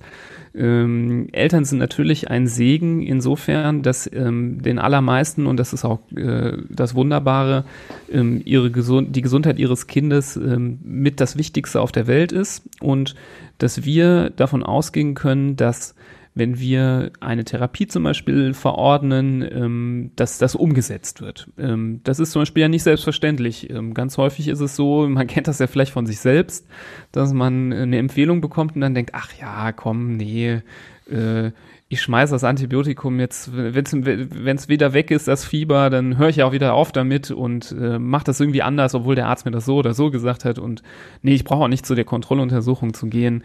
Ähm, bei den Kindern ist das anders, das ist auch notwendig. Wir haben ja auch ähm, einen klaren Fahrplan mit Kindern, ähm, was Vorsorgeuntersuchungen angeht. Die äh, sehr wichtig sind und wo wir auf die Eltern zählen müssen. Da gibt es natürlich leider manchmal auch Ausnahmen. Das ist dann, dann wiederum der Fluch, dass das nicht so gut klappt, ähm, dass Eltern auch andere Vorstellungen haben als wir, ähm, Vorstellungen haben, die ähm, zum Beispiel ja nicht so gerne äh, sich am, am Weg der Schulmedizin orientiert, den wir natürlich einfach gegangen sind und den wir gelernt haben, von dem wir auch in vielen Bereichen überzeugt sind ähm, durch jahrelange, jahrhundertelange Erfahrung und Studien. Ähm, wir wollen jetzt das Fass Impfungen zum Beispiel nicht aufmachen, ist natürlich so ein brandheißes Thema, wo ja oft diskutiert wird und ähm, wo man sich äh, dann auch manchmal den Mund fusselig redet in der in dem Versuch ähm, Eltern da zu überzeugen. Da können Eltern tatsächlich auch manchmal ein Problem sein, weil ähm, sie zum Beispiel, das ist, da schließt sich der Kreis ein bisschen im Internet informiert haben, ähm, in mehr oder weniger guten Quellen und sich dann ein Bild gemacht haben und dann durchaus auch mal dem Internet mehr glauben als dem Arzt zum Beispiel. Und das kann so eine Behandlung äh, auch erschweren. Also es ist natürlich immer einer dabei, der in der Suppe auch mit rumrührt. Ähm, das gehört dazu. Bei einem, da, da sind vielleicht die Erwachsenenmediziner im Vorteil, dass sie die äh, Therapie unmittelbar mit dem Patienten besprechen und dann nicht noch jemand ähm, mitentscheidet. Ähm, aber das, das sind einfach zwei Seiten der Medaille, mit der wir äh, umgehen lernen müssen. Und so ähm, lernt der Kinderarzt auch die Kommunikation, glaube ich, sehr gut, weil ähm, Eltern sind sehr unterschiedlich und äh, da, ähm, ich habe mal von einem äh, Kinderarzt äh, den Spruch gelernt, dass ähm, ja das Elterngespräch äh, so ein bisschen ist wie so ein Radio, äh, wo man erstmal die richtige Frequenz einstellen muss. Und das muss man anfangs lernen. Und wenn man die Frequenz nicht richtig einstellt, dann ist der Therapieerfolg oder ähm, die sogenannte Compliance, dass man befolgt, was man äh, quasi oder die Ratschläge befolgt, ist dann direkt deutlich geringer. Und äh, das gehört zu uns dazu, dass wir dieses Fingerspitzengefühl lernen müssen. Mhm. Das stimmt. Finde ich gut formuliert. Mhm. Ja, absolut. Mhm. Kannte ich gar nicht, aber das trifft's mhm. ziemlich genau. Aber vielleicht mhm. kannst du das nochmal ein bisschen ausführen, Libras, weil das, ehrlich gesagt, ich kann mir das so konkret noch nicht so richtig gut vorstellen. Was meinst du mit Frequenz? Ähm, also es gibt ja ähm, zum Beispiel, finde ich immer schön, ähm, dieses Kommunikationsquadrat von äh, Schulz von Thun. Ich weiß nicht, äh, das äh, für Psychologen Klar. und Coaches ist es ja ganz easy, ähm, wo die Nachricht äh, aufgesplittet wird in verschiedene Ebenen, so eine Appellebene oder eine Beziehungsebene.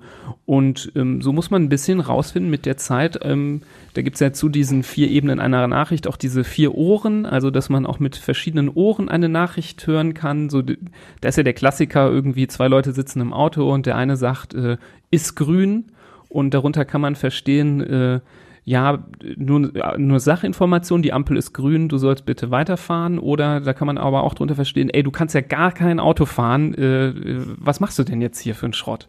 Ähm, obwohl die Person äh, in beiden Situationen einfach nur gesagt hat, es ist grün, kann man verschiedene Sachen verstehen. Und so muss man, glaube ich, auch lernen. Und das ist bei uns auch ein bisschen der Vorteil, weil wir mhm. Patienten und Eltern nicht nur einmal sehen, sondern sehr, sehr regelmäßig dass wir auch so ein bisschen abtasten können. Ähm, jeder kennt auch Menschen, die ähm, alles, was man sagt, so ein bisschen als Vorwurf zum Beispiel äh, interpretieren. Und das ist ja eben gerade, wenn man als Arzt äh, manchmal auch äh, so gesundheitliche Themen anspricht, kann das ja auch manchmal ähm, vielleicht falsch verstanden werden, dass der Arzt äh, vielleicht da jetzt gerade einen Vorwurf gesagt hat. Äh, ähm, ja, wieso ist denn das Kind äh, vielleicht ein paar äh, Kilo zu schwer? Ne? Da kann äh, dann direkt ein Vorwurf mit drin stecken zum Beispiel. Und mhm. das meine ich mit der Frequenz, dass man zum Beispiel äh, rausfinden muss, ähm, auf welcher Ebene werden zum Beispiel meine Nachrichten gerne empfangen und dann ähm, dementsprechend versuche ich meine Nachrichten, die ich sende, an die Eltern auch so ein bisschen anzupassen. Das klingt ja echt spannend, auf jeden Fall. Also das ist ja, ihr seid ja schon im Grunde so, ja, verbindet ihr schon als Ärzte dann so auch einige Disziplinen, ne, finde ich. Und braucht dann natürlich einfach auch ein großes ja, Feingefühl, ne? Also gerade natürlich auch in eurem Bereich finde ich dann, weil ihr habt ja nicht nur dann ausschließlich mit Kindern zu tun, sondern ja auch mit Erwachsenen und auch mit wirklich, ähm, ja, vielleicht sehr ängstlichen Erwachsenen oder auch sehr vielleicht ähm, ja, schwierigen Erwachsenen, ne? Also die dann natürlich, ähm, gerade weil sie das Beste für ihr Kind wollen, da halt sehr dickköpfig vielleicht sind oder stur oder Schwierigkeiten haben, sich auf bestimmte Dinge einzulassen. Ne? Also ähm, das stelle ich mir durchaus auch nicht einfach vor. Uns wird auch relativ häufig das Gefühl vermittelt, dass wir eigentlich ja vielleicht nicht dran schuld sind an der Erkrankung des Kindes, aber wir haben ja herausgefunden, was es, was los ist und was es hat und da das schlägt relativ schnell manchmal um in so einen Vorwurf, ähm, der ja, der uns dann ganz äh, eigenartig trifft, weil damit haben wir ja nun gar nichts zu tun. Aber die Eltern projizieren dann auf den Arzt die, die, die mhm. Ursache der Erkrankung sozusagen, den Ursprung der Erkrankung. Mhm. Ist auch ganz, mhm. ganz eigenartig, wenn man das, ja, wenn man das dann raushört, wenn man merkt, okay, die, die meinen jetzt mich, die glauben, mhm. ich habe jetzt das Kind krank gemacht. Ja, ich habe schon mal, mir hat meine Mutter gesagt, nehmen Sie mir es jetzt nicht übel, aber immer wenn ich sie sehe, habe ich Scheißlaune. So zum Beispiel. Und äh, das ist, das war nett und sehr offen und ich habe gesagt, ich kann es voll und ganz verstehen. Ähm, das ist auch gut, dass es nur scheiß Laune ist und jetzt nicht auch noch Brechreiz, ja, hätte ja auch noch sein können. Ähm, deswegen, ähm, aber das, das, manchmal ist es so, dass äh, das sehr stark in die Person dann da rein projiziert wird, auch dieses Negative und ähm, da kann man auch nicht immer was dafür und das müssen wir auch lernen, damit umzugehen, dass, dass äh, nichts gegen uns als Person ist, aber dass das auch so eine Art Trauma ist, was äh, da entsteht und ähm, ja, unser Gesicht ist leider damit einfach verbunden und äh, diesen diese Verbindung zu lösen, das ist nicht so leicht. Und äh, da müssen wir auch versöhnlich sein und das auch äh, akzeptieren können, wenn das mal so läuft. Mhm. Ja. ja, ihr verkündet so das Unheil, ne? Ihr seid so die, ja, die Unheilsbringer, ne, sozusagen. Und es wird dann einfach in dem Moment, ja, der Schuldige gesucht, ne? Und mhm. oder halt auch irgendwie, klar, ne? Man muss ja erstmal, glaube ich, da, ist ja natürlich auch wahrscheinlich viel ein Schockmoment. Ja. Das ist natürlich auch erstmal verdauen, ne? Ja, Habt ihr denn, Entschuldigung, Florian, ja. ja. Die Auffassungsgabe und die, das, die Kapazität, das Ganze zu verstehen, ist natürlich auch, das geht von 0 bis 100. Und je nachdem, was, wie das Gegenüber drauf ist, ähm, braucht man da ganz andere Worte, Mittel und auch Zeit. Es gibt Eltern, die nach dem zehnten Gespräch hast du den Eindruck, wir haben noch nie miteinander gesprochen. Und dann kommt der mhm. Kollege rein und sagt, ich habe das auch schon achtmal mit denen besprochen. Die haben gerade wieder das Gleiche zu mir gesagt. Ja. Aber auch das, ne? Ich glaube, auch das sind wichtige Faktoren, die ja auch über, sagen wir mal, Wirkung, Behandlung und auch Behandlungseffizienz, ja, ne? Man nennt das ja in der Fachsprache dann Compliance, ne? Jeweils sind die Verständ verständnisvoll oder die dann, sagen wir mal, Blödsinn erzählen, die sagen dann, ja, ja, habe ich verstanden. So, und äh, ihr merkt dann direkt schon in der nächsten Blutuntersuchung oder sonst was so, äh, der erzählt hier irgendwie Kokolores, also, oder mhm. das stimmt, ne, wisst ihr? Darf man ja auch nicht unterschätzen, ne? Das hängt ja auch mal viel damit dann auch zusammen. Und ich glaube, damit steht ja eh, wie auch bei jedem anderen, wie Sport, Team. Ne? Also wenn man sich nicht als Team definiert, dann ne, so gemeinsam in eine Richtung geht, ich glaube, dann ist das äh, wie auf allen Ebenen, glaube ich, dann nicht gut, sag ich mal. Kann man, glaube ich, so ja, Absolut. Jetzt habt ihr ja gerade gesagt, also dass ihr natürlich dann bei den Eltern hängen bleibt, ne, durch solche Gespräche natürlich. Ähm, also ihr natürlich mit, damit verknüpft seid oder auch das natürlich vielleicht ein Ereignis ist, was man äh, nie vergessen wird. Ähm, habt ihr denn für euch auch Fälle, ähm, wo ihr sagt, die gehen euch auch nicht aus dem Kopf oder das ist auch sowas, ja, was einfach schwer ist zu vergessen oder ähm, was man dann doch mitgenommen hat, ne, auch wenn man dann vielleicht schon einiges gesehen hat, ähm, wenn ihr überhaupt, ja, wenn ihr drüber sprechen mögt, natürlich. Klar gibt es das. Natürlich. Es gibt ähm, Patienten, die hat man, äh, hat man nicht vergessen und wird man auch nicht vergessen und weiß ganz genau, äh, wie die heißen und äh, auch Jahre später und wie was passiert ist und dann gibt es, tut mir jetzt auch leid, äh, soll sich keiner angegriffen fühlen, aber dann zwei Wochen später weiß ich nicht mehr, wer das ist. Ähm, das gibt es äh, durchaus. Ähm, da möchte ich natürlich an vorderster Stelle auch erstmal die positiven Sachen nennen. Es gibt immer wieder so Ereignisse, ähm, was manchmal Kinder erzählen. Das kann manchmal einfach auch nur so ein, so ein Satz sein oder irgendwas, äh, was die so in den Raum schmeißen, was einem ja für immer so im Gedächtnis bleibt. Ähm, das können auch Therapieerfolge sein, dass ein Kind ähm, oder auch die ganze Familie, das muss man ja auch immer so zusammenfassen, ähm, eine Erkrankung überstanden haben und äh, das feiern oder dann auf einem zukommen mit zeitlichen Abstand und sich nochmal bedanken. Ähm, definitiv gibt es da äh, Dinge, die, die in Erinnerung bleiben. Und bei uns ist es natürlich verbunden, gerade bei den schweren Erkrankungen, mit, mit, mit äh, dem Sieg oder der Niederlage gegenüber dieser Erkrankung. Ne? Also wir haben nat mhm. natürlich ähm, gute, tolle Erinnerungen an so Situationen, wo ein Patient äh, die Erkrankung besiegt hat. Wir haben so eine schöne Tradition ähm, in der Klinik, dass ähm, das ist zwar dann noch nicht das Ende der Therapie, aber wenn zumindest das erste Jahr äh, so grob, wenn die stationären Behandlungen äh, aufhören, ähm, können die Kinder so eine Glocke läuten, die so ein bisschen den, den Endpunkt markiert äh, dieser intensiven, schweren Phase und dann geht's dann in eine etwas weniger intensive, eher ambulante Phase. Ähm, das sind immer sehr besondere Momente, sehr emotionale Momente ähm, und dazu gehören natürlich auch die äh, Momente, wo es eben nicht so gut läuft, klar. Und ähm, das können einzelne äh, Situationen sein, die vielleicht doch dann positiv geendet sind, die aber einfach äh, ja sehr schlimm waren in dem Moment, sehr belastend. Ähm, das sind auch, denke ich, für uns von von unserer Seite aus auch Traumata, ähm, die manchmal entstehen. Das kann man auch nicht anders behaupten. Ähm, das sind Situationen, wo man vielleicht mal nach Hause geht und ein sehr komisches Bauchgefühl hat und doch mal was mitgenommen hat oder dann noch äh, nachts da liegt und einem was einfällt oder äh, man äh, das nicht ganz loslassen kann. Ähm, das gibt es definitiv auf beiden Seiten, ähm, gibt es diese Geschichten, klar. Habt ihr denn da auch, ähm, sage ich mal, was, was euch hilft? Also habt ihr da, ähm, gibt es da ein System, was euch auch hilft, ähm, mit solchen Dingen und Themen umzugehen? Oder habt ihr das für euch privat schon mal genutzt? Ähm, oder was macht ihr auch für den Ausgleich? Ne? Also dass ihr da ähm, gefühlt natürlich auch also dann auch irgendwann mal abschalten könnt, ne? Hm.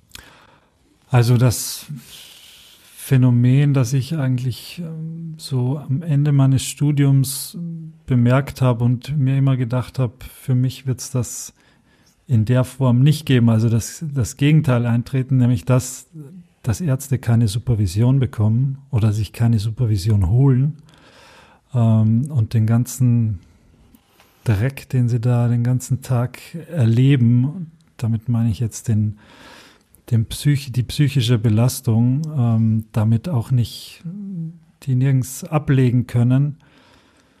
Das muss ich sagen, hat sich in meiner Karriere leider doch so fortgesetzt und es in unserer Klinik, da gibt es für, für jüngere Kollegen gibt's das. Ähm, ich weiß gar nicht, wer das, äh, auf wessen Zutun das begonnen hat. Warst du das? Nee, nee, ich war das nicht, aber ich habe da, ich dir zugetraut. daran schon mal teilgenommen tatsächlich. Ja, aber für Oberärzte zum Beispiel gibt es das nicht, wo genug äh, Bedarf da wäre. Äh, ich hätte immer Sorge, dass es innerhalb kürzester Zeit gar nicht mehr um die Patienten geht, sondern um das Miteinander der Ärzte und dass dann äh, Rambazamba gibt. Aber das Angebot gibt es nicht. Ähm, man könnte das sicher ins Leben rufen, wenn man, wenn man's, wenn man dahinter ist. Ähm, das ist bei uns nicht der Fall im Moment. Äh, insofern, ja. Also ich erinnere mich, glaube ich, in der Kinderklinik war das, ne, äh, so dann immer nur so äh, so ein bisschen fallabhängig, ne? Also wenn da mal so ein richtig krasser Fall war, ich weiß nicht, ob das bei euch, bei euch, bei euch in der Klinik bestimmt auch, ne? Dass zumindest dann äh, das so umgefragt wird, ne? Wie sieht's da aus? Hat da jemand irgendwie Bedarf, ne? Auch vielleicht von eurem Psychosozial. Also war es zumindest, kann, kann mich erinnern in Krefeld, ne? Vom psychosozialen Team, von unserem Dienst her, wo ich ja auch mit Teil war, dass wir dann einfach auf euch so niederschwellig zugegangen sind, ne? So und einfach geguckt haben, wie geht's euch und so. Aber vielleicht, das darf man nicht unterschätzen, ne? Man, in der Klinik, ich will das jetzt nicht schönreden, alles, aber ähm, ich glaube, dieser auch dieser Austausch auch mit mit dem Team, mit euch als Team oder so, ne? Das, das macht auch viel aus. Das darf man nicht unterschätzen, ne?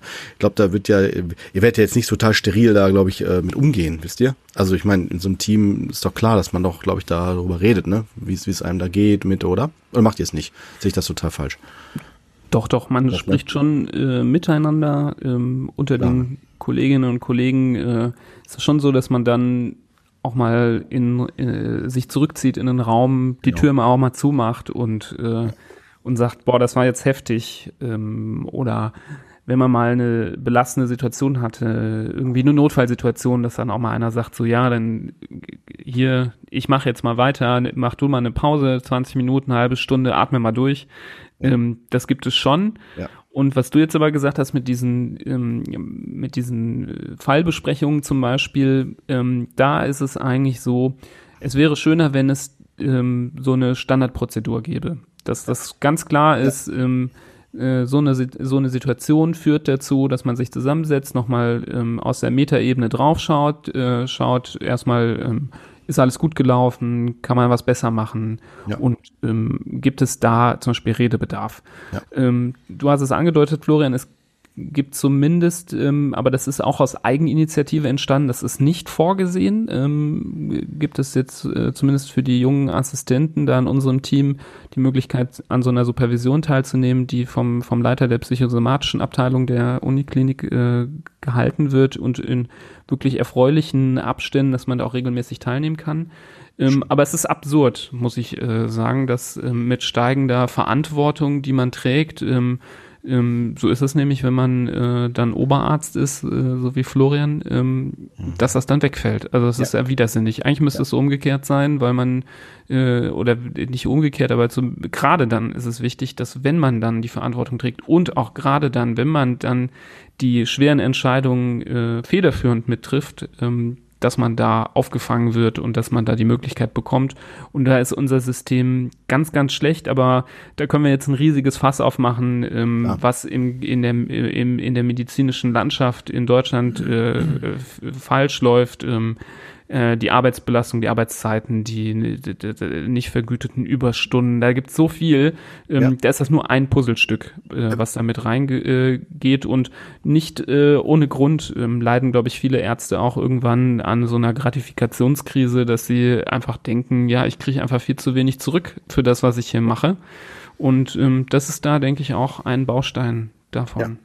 Finde ich wichtig auch nochmal, das war das dennoch auch so, finde ich super, auch nochmal so benennen, weil äh, auch bei den Hörern, die wir haben, ne, wer weiß, vielleicht ist da auch ein Chefarzt bei oder jemand, der da was zu sagen hat, der da denkt, Mensch, vielleicht äh, muss ich das trotzdem nochmal weitergeben. Ich finde ne, dennoch wichtig, dass wir es benennen, ne, dass das mit ein, ein Punkt ist und wie du schon ja. sagst, es gibt so viele, gerade bei euch auch, das weiß ich auch noch aus eigener Erfahrung, der das nur am Rande mitkriegt. Bin ja jetzt kein, kein Kinderarzt, aber äh, dass da viele Dinge sind, die ja. Immer dann, wenn Leute, die schon belastet sind, äh, nach sowas fragen, ist eigentlich schon zu spät. Ja, ja, ja. Das sollte eigentlich nicht so laufen. Stimmt. Das ist ein guter Punkt. Ja. Stimmt. Ja. Vielleicht können wir mal ein bisschen wegkommen von der inhaltlichen Ebene. Was mich nochmal interessieren würde, so bei euch ist natürlich auch, wie sieht denn so der Klinikalltag aus? Insofern, mh, hm, wie muss man sich das eigentlich so als System halt vorstellen? Ne? Also ihr seid jetzt ja noch relativ jung. Ähm, ich nehme euch halt wirklich sehr innovativ wahr. Ne? Also ich könnte mir auch vorstellen, dass ihr genauso auch im Klinikalltag wahrscheinlich seid. Ähm, ne? Dass ihr jetzt auch sagt, es bedarf halt der Aufklärung ähm, für Eltern ne? durch den Podcast und solche Dinge. Aber in welcher Landschaft bewegt ihr euch denn da? Habt ihr das Gefühl, also wenn das für euch okay ist, da so ein bisschen auch einen Einblick zu ähm, bescheren oder uns da mitzunehmen? Ähm, du hattest das gerade schon ein bisschen angedeutet, Nibras. Ähm, wie sind immer noch die Arbeitszeiten? Ähm, Gibt es schon mhm. wirklich auch noch klare Hierarchien? Ähm, ne? Also wie, wie, wie muss ich mir das vorstellen? Hab, ist es schon niederschwelliger, sage ich mal, Patient, Arzt oder ist es immer noch schwierig? Also ich finde, das hat ja oder ne, hat ja immer so einen heroischen Touch ja auch ein bisschen der Arzt, ne? Und ähm, dass man da natürlich auch mal das Gefühl hat, wie weit darf ich jetzt gehen? Darf ich ihm die Frage noch stellen? Oh je, der ist natürlich total, der muss jetzt noch weiter und dann geht man ja immer schnell auch in so eine, ich sag mal, mm, ja, so eine geducktere Haltung, ne? Also jetzt nicht nur als Patient, weiß ich nicht. Könnt ihr da auch so ein bisschen mal was erzählen?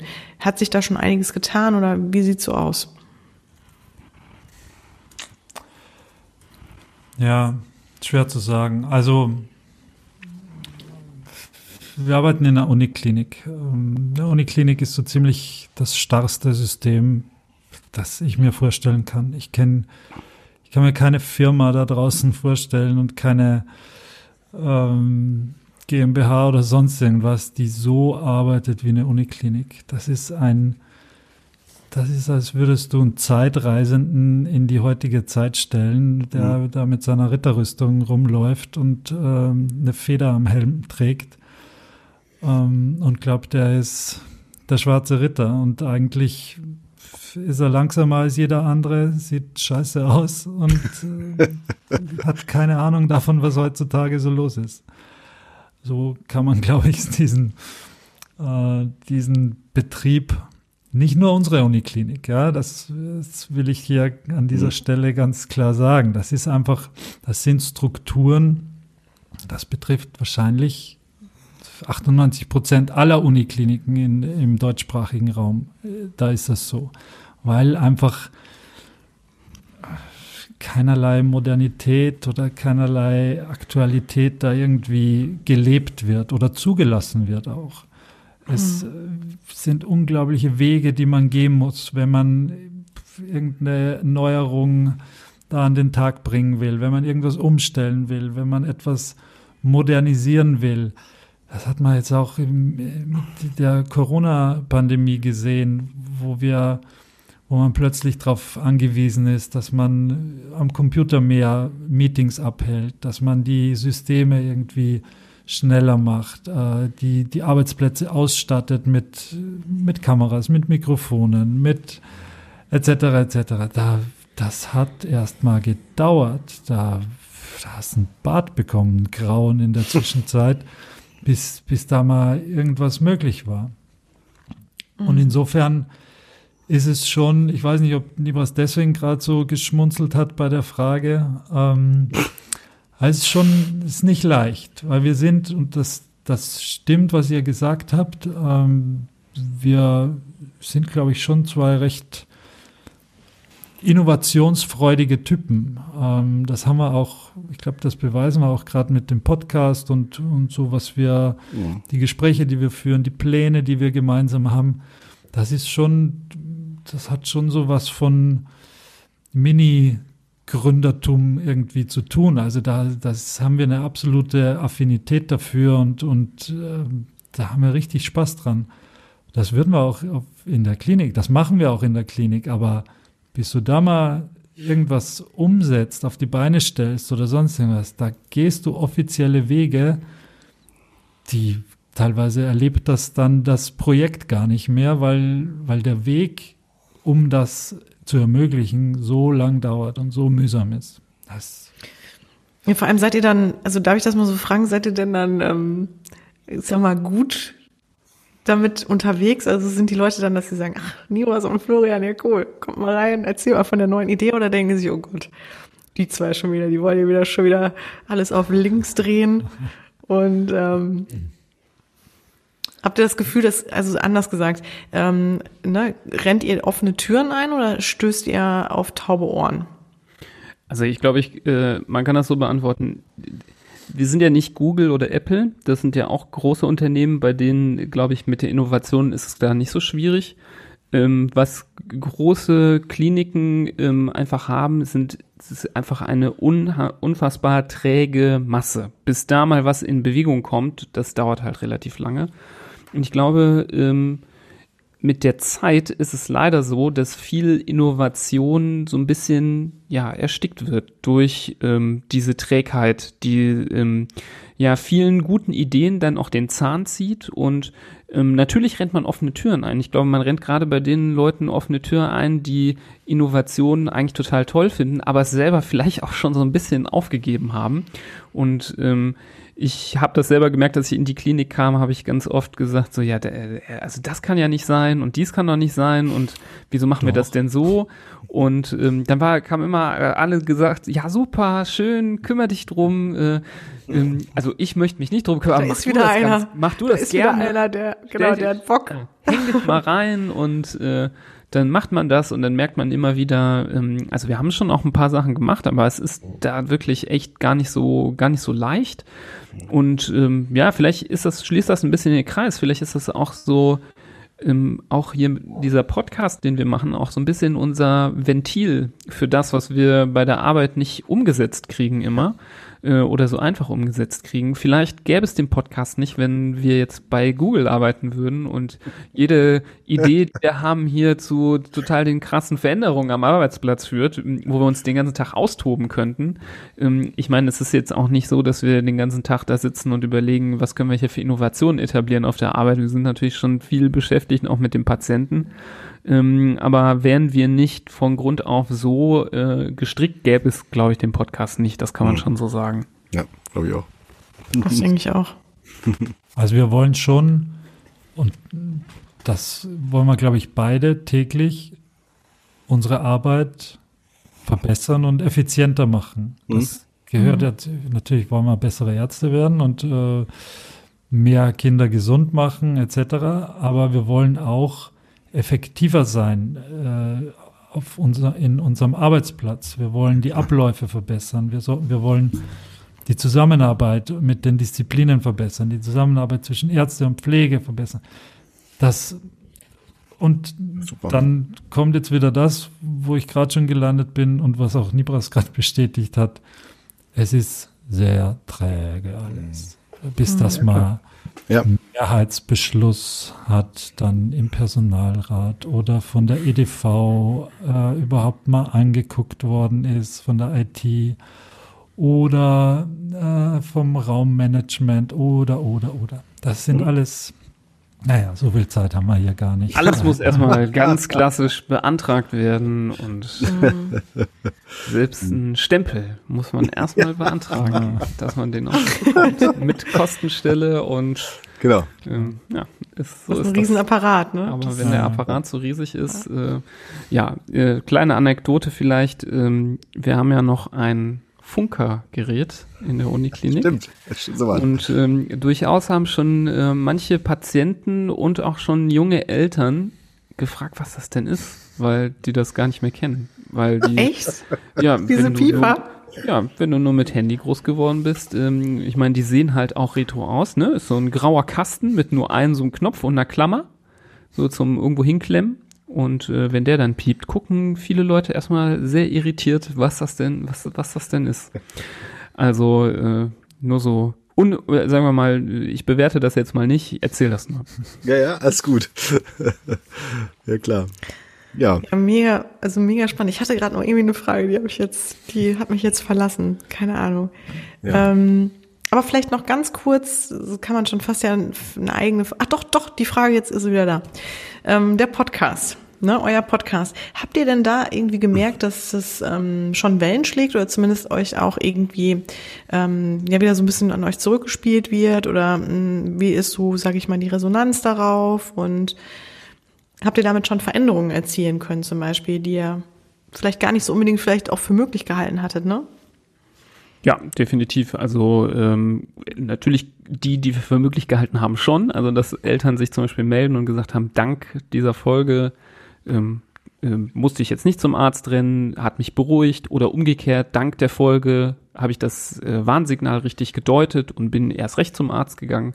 Womit wir jetzt nicht gerechnet haben, ist, dass äh, wir auch manchmal durchaus auch nicht von Eltern gehört werden, sondern auch von, von äh, Kolleginnen und Kollegen oder auch Medizinstudenten, äh, die dann sagten, dank eurer Folge gestern konnte ich heute im Examen die und die Frage richtig beantworten. Das wäre jetzt so Nein. eine der Reaktionen, mit der ich nicht unbedingt gerechnet hätte. Ähm, das finde ich, äh, finde ich aber auch schön und ähm, motiviert mich dann auch noch mehr, äh, wenn man weiß, die, die Zuhörerschaft besteht nicht nur aus Eltern oder Leuten, die Kinder betreuen, sondern auch zum Beispiel aus angehenden Kolleginnen und Kollegen. Ähm, wir kriegen sehr, sehr viel Feedback. Ähm, das ist mittlerweile fast zum täglichen Brot geworden, dass da Nachrichten kommen, ähm, die ähm, überwiegend positiv sind und meistens äh, sich dann ähm, Themen wünschen, die wir auch sehr gerne aufnehmen. Das äh, versuchen wir auch wirklich immer regelmäßig einzubauen, dass wir dann über gewisse Themen dann sprechen, die sich gewünscht worden sind, wenn wir merken, das kam äh, öfter mal vor. Und ähm, es schlägt insofern ähm, auch Wellen, dass man merkt, dass die Hörerschaft immer weiter wächst. Also wir wir, es hat sich viel verändert in den letzten sechs Monaten, wo damals nur ähm, wenig oder nur so tröpfelweise Rückmeldungen kamen, ist der Fluss dieser Rückmeldung immer größer geworden und äh, dem ist wahrscheinlich jetzt noch nicht, da ist jetzt noch nicht äh, das Maß voll. Ähm, da kann ich mir vorstellen, dass da noch so einiges geht. Ja, hoffentlich. Also ich würde es euch echt wünschen, weil ich finde das wirklich, äh, ja, klar. also das, das hat großes Potenzial. Mhm. Also definitiv, ja. Ja, ja, ihr Lieben, ich gucke mal gerade auf die Uhr hier. Wir sind hier ganz schön schon bei. Ich habe noch ein paar Fragen, aber ich äh, weiß wir nicht, wie ich die runterkriegen soll. Ja, ich, wir wollen euch nicht bremsen, also ähm, schießt ruhig los. Also wir, wir, so jung kommen wir nicht mehr zusammen. Das stimmt, das stimmt. Ähm, ja, also ne, jetzt die, die Frage, die sich jetzt direkt anschließt, natürlich, weil wir noch gerade bei eurem Podcast sind, ist, also jetzt mal ganz ehrlich, wie schafft ihr das denn? Ne? Also ähm, ihr, ihr macht wirklich wöchentlich eine Folge. Florian, du hast vier Kinder. Ähm, Du bist jetzt, glaube ich, auch noch Oberarzt, ne? Ähm, ist das eigentlich auch ein Unterschied so zeitlich oder in welchen Rollen ihr gerade seid, dann auch in der Klinik? Oder wie muss ich mir das auch so, genau, vielleicht könnt ihr noch mal ein bisschen was für, zu den Arbeitszeiten sagen und so dem, ja, wie, wie schafft ihr eigentlich eine gute Work-Life-Balance, ne? Mhm. So, jetzt müssen wir mal die Arbeitszeiten darlegen. Das ist jetzt schon, du lässt auch. nicht locker. Ja. Ich lass nicht locker, nee. Nee, kommst du nicht drum rum. Okay. Also, wir Kinderärzte zumindest hier bei uns in der Klinik, haben eigentlich recht humane Arbeitszeiten. Wir fangen um 8 an. Mein ähm, Mikro ist äh, umgefallen, aber ich habe es noch auffangen können. So. Wir fangen um 8 da. Uhr an. Und bei den meisten endet der Tag um 17 Uhr. Das heißt, so der Regeltag. Ach, das geht aber, ne? Also ich meine, ja, ja, also, also da ist doch als Oberarzt ist es ein bisschen länger, da gibt es noch so eine zusätzliche Regelung, da hat man noch eine Stunde länger pro Tag. Aber das sind also diese Arbeitszeiten, die man von früher kannte, von Medizinern, von Ärzten äh, mit 80, 90 Stunden Wochen, das ist Utopie bei uns. Im Gegenteil, wir werden ganz, ganz schwer darauf gedrängt und gedrillt, keine Überstunden zu machen. Gerade in der Assistentenschaft, da werden die Kollegen immer wieder beiseite genommen und wird gesagt, ey, du, du hast zu viele Überstunden, du musst früher nach Hause gehen, du darfst nicht so lange arbeiten. Natürlich, so, ein, so einfach ist es nicht, weil der bleibt ja nicht zum Spaß so lang, weil er nicht weiß, was er mit seinem Leben anfangen soll, sondern weil vielleicht gerade zu wenig Leute auf der Station arbeiten, weil vielleicht äh, die Patienten sehr krank waren und er sich noch äh, da länger eingesetzt hat und noch, noch länger geblieben ist. Das ist alles begründet, aber grundsätzlich wird von, von oben sozusagen, ist das unerwünscht, weil es natürlich Geld kostet und so eine, ähm, und da wird mittlerweile sehr drauf geguckt, dass da nicht zu viel Geld zusätzlich noch ausgegeben wird, ähm, in Form von äh, Freizeitausgleich, der gewährleistet wird oder gar über, ausbezahlten Überstunden. Also das so acht bis fünf, acht bis sechs ist so der, der Standard-Tagdienst. Das ist ein, ein, Schichtdienst. Es gibt auch welche, die arbeiten in der Nacht. Es gibt welche, die arbeiten spät abends. Das, ähm, aber so grundsätzlich arbeiten wir 42 bis 48 Stunden die Woche. Da muss man wirklich betonen, dass das äh, in unserer Abteilung, in unserem Team äh, sehr luxuriös äh, gelöst ist. Das, was du gerade gesagt hast, Florian, mit diesen 70, 80 Stunden die Woche, das gibt es in vielen anderen Bereichen, gibt es heute immer noch, ist ganz normal. Und wenn ich da an meine Krefelder Zeiten zurückdenke, ähm, da hatten wir regelmäßig vier, vier, um die vier, 24 Stunden Dienste im Monat. Also das sind schon dann Dienste, die ja, morgens um acht beginnen und ähm, dann erst am nächsten Tag äh, knapp 24, gern mal auch 24,5 bis 25 Stunden später ähm, geendet sind. Und ähm, dazu dann auch noch irgendwelche Spätdienste oder lange Dienste, wo man dann bis spät abends bleiben darf. 12, 13 Stunden Dienste sind auch sehr, sehr gerne gesehen in der Medizin. Also wenn wir auch jetzt bei uns im Team, wenn wir Wochenenddienste haben, dann ähm, ist das äh, in der Regel, ähm, also Kernarbeitszeit dann äh, 8 Uhr bis 20.30 Uhr, ähm, also 12,5, aber man bleibt auch mal gern noch eine halbe Stunde länger oder Stunde. Da werden dann gerne mal 13 Stunden draus ähm, und dann den Samstag und den Sonntag. Ähm, wir haben aber das Glück, dass das gut ausgeglichen wird mit äh, Freizeitausgleich. Das ist schon mal äh, okay. ein großer Vorteil. Aber ich weiß noch, also wie gesagt, in, in, in Krefeld äh, dann war es auch so, nach dem 24-Stunden-Dienst kann man natürlich am nächsten Morgen nicht weiterarbeiten. Dann fährt man natürlich nach 24 Stunden nach Hause. Diese 24, diese, diese Zeit, die man dann aber zu Hause verbracht hat, das wurde einem dann abgezogen. Dann hieß es dann auf dem Stundenkonto minus acht äh, Stunden. Weil es hieß, ja, du kriegst ja den 24-Stunden-Dienst bezahlt. Ähm, das ist quasi der Ausgleich. Dafür ähm, nehmen wir dir aber diese acht Stunden wieder ab, die, weil du ja jetzt nicht da warst heute. Und äh, das sind so Undinger, die man, äh, die wirklich äh, ganz, ganz schlimm sind, die eigentlich abgeschafft gehören. Eigentlich muss man für den Dienst bezahlt werden und auch seine Stunden behalten. Das ist aber in den meisten Kliniken nicht so. Es gibt Kliniken, da kriegt man nicht mal den Dienst gut bezahlt, kriegt nur Überstunden ab, äh, aufgeschrieben und die fallen dann am Ende des Jahres einfach unter den Teppich. Also das ist alles existiert im, im, im deutschen Gesundheitswesen und ähm, da, dem muss man sich bewusst sein, wenn man dann wieder sieht, dass die Ärzte auf die Straße gehen und demonstrieren ähm, und dann eine Gehaltserhöhung von äh, so im Schnitt zwei Prozent pro Jahr äh, bekommen ähm, nach schwerem Kampf, ähm, was ungefähr der Inflationsrate äh, ähm, entspricht. Äh, ich, das ist ein Privileg. Es gibt andere Jobs, die nicht in den Abständen ähm, erhöht werden vom Gehalt her. Ähm, das gibt es auch, ähm, aber das ist auch kein, äh, keine Riesenerrungenschaft. Nichts, wo man sagen kann, ja, das ist jetzt die große Wertschätzung, ist endlich angekommen, sondern ähm, der Arzt äh, ist schon auch so ein bisschen die die Zitrone, die mal ausgepresst wird, wo man mal guckt, ähm, wie viel Saft kommt denn da unten raus, äh, bis die leer ist. Und ähm, das wird wirklich äh, sehr äh, maßgeschneidert an diese Menge Saft, die man da rauskommt, sind gerne mal solche Arbeitsbedingungen geschneidert. Das ist leider so. Mhm. Ja, und wie kommt man dazu, also. denn noch die Zeit zu finden für so einen Podcast, um die Frage noch zu Ende zu machen? Das ist, glaube ich, die Mischung aus ähm, ja, eben das, was ihr gesagt habt, eben diese innovative Ader, dass man das hat, dass man Bock hat, ähm, auch mal was äh, zu machen, was nicht unbedingt dem, dem ärztlichen Alltag nur entspricht, nicht weil man den nicht gerne macht, sondern weil es einem vielleicht noch nicht reicht, weil man vielleicht Lust auf noch mehr hat. Ähm, man muss seinen Job lieben, das denke ich gehört dazu. Also ich glaube, wenn wir unseren Job so richtig blöd finden würden, dann hätten wir, glaube ich, denkbar wenig Lust, nach Feierabend uns hinzusetzen und dann ja. auch noch über Themen aus dem Bereich zu sprechen. Ähm, da muss man schon äh, wirklich sehr, sehr großer Fan sein von seinem Job und äh, ich glaube, da sind wir als Kinderärzte privilegiert, weil uns, äh, weil wir diese Möglichkeit haben.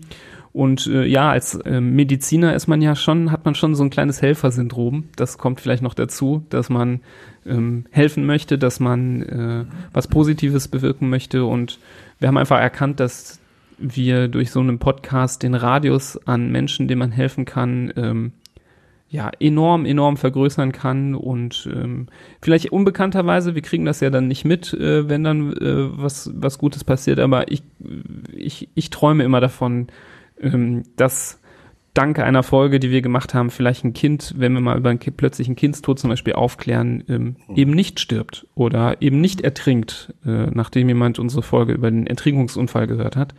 Und ähm, ja, das ist Drive genug und Energie genug, äh, dass wir das äh, durchziehen und es macht ja auch Spaß, muss man jetzt noch auch dazu sagen. Ne? Also ihr seid ja auch Podcaster, es, es ja. gibt auch wirklich äh, Schlimmeres im Leben, als ähm, sich locker flockig über so Themen zu unterhalten. Äh, das ist ja auch cool und ähm, interessant und man lernt auf diesem Weg äh, wie heute ähm, auch einfach sehr, sehr nette und interessante andere Menschen kennen und ich möchte das echt nicht mehr missen. Also ich kann mir das wirklich gar nicht vorstellen, ähm, mittlerweile ohne.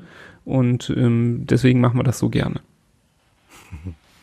Sehr schön. Echt. Solltet ihr auf jeden Fall auch so beibehalten. Ähm, ich glaube, da sind sehr, sehr viele Menschen dankbar drum über euren Job. Äh, sowohl halt vorm und auch hinter Mikro.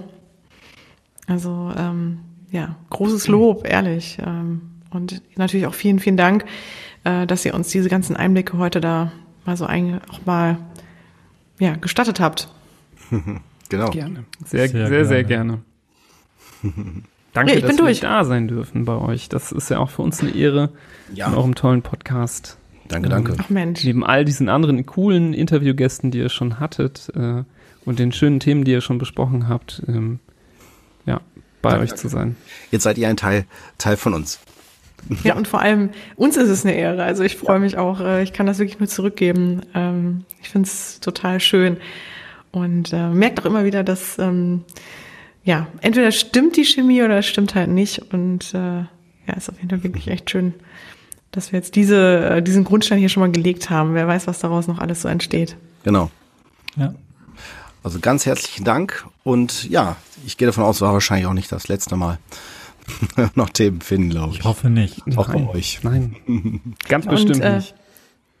Ganz genau, sehe ich auch so. Und an alle Hörer dringend ja. reinhören. Hand, ja, Fuß, Mund. Bei äh, schaut vorbei bei Florian ja. und Nibras. Ähm, wirklich, ihr werdet den nächsten oder nicht den nächsten wissen wir nicht, aber ihr werdet auf jeden Fall ähm, großes Suchtpotenzial entdecken und ähm, ja, gut spricht aus aus eigenen Erfahrungen. Definitiv. Soll, soll auch definitiv. beim Einschlafen helfen, haben wir auch schon oft gehört. ja. Ja. Ja. Aber das sehen wir auch als Lob, ja. Also ja, wer mit ja. äh, unseren äh, Stimmen im Ohr äh, friedlich einschlafen kann, das ist, was, was will man mehr? Also das ist doch Eben. wundervoll. Ist so. Wer euch überhaupt mit ins Bett nimmt, ne? Ja. Ja, ja. Also, äh, ne? ja das heißt ja immer. Aber, äh, aber dann einschläft, naja, gut. könnte man jetzt auch nochmal ausdiskutieren, ja. Auf jeden Fall, man könnte es so sagen, vertrauensvoll erweckende äh, ne, Ärzte, weil man kann ja nur einschlafen, wenn man entspannt. Ah, sich ja, hingibt, ja, stimmt, hingibt, ja, fallen lässt. Ja, das ist die schöne Art und Weise des Klischees, äh, was viele haben, dass Ärzte bei anderen Leuten äh, im Bett landen. Ähm, äh, nur auf die Natürlich. Genau, ja. Jugendfreie Art und Weise. Genau. Alles gut. Gut, Ach, ihr Lieben. Cool, echt. Dann, ja. Äh, ja, komm gut nach Hause kann man jetzt nicht sagen, aber äh, ne? Dann äh, oder Kommt weiterhin gut und ja, gesund durch die Zeit auf jeden Fall. Ich das Immer, Gefühl, ich wir wohnen ja, hier. wir wohnen ja noch nicht zusammen. Tonung noch, noch, Ja, genau. genau. Ja, okay. Ja, wie gesagt, schön, dass ihr da wart und ja. auf ganz, ganz bald wieder, ja, ihr Lieben. Sehr gerne. Dankeschön. Bis bald. Bis bald. Ja, tschüss. Ja, bis dann. Tschüss. Ciao.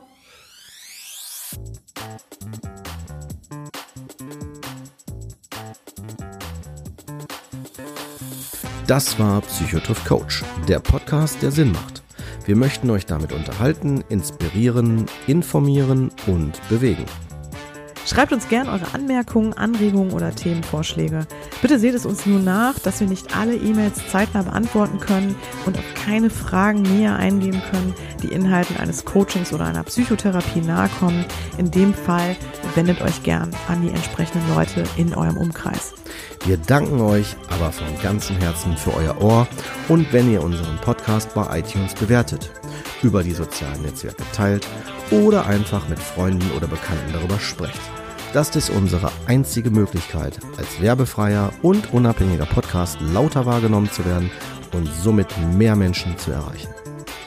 Zudem bekommen wir so euer wertvolles Feedback mit, das uns dabei hilft, unsere Themen so zu gestalten, dass sie euch fesseln und einen echten Mehrwert bieten.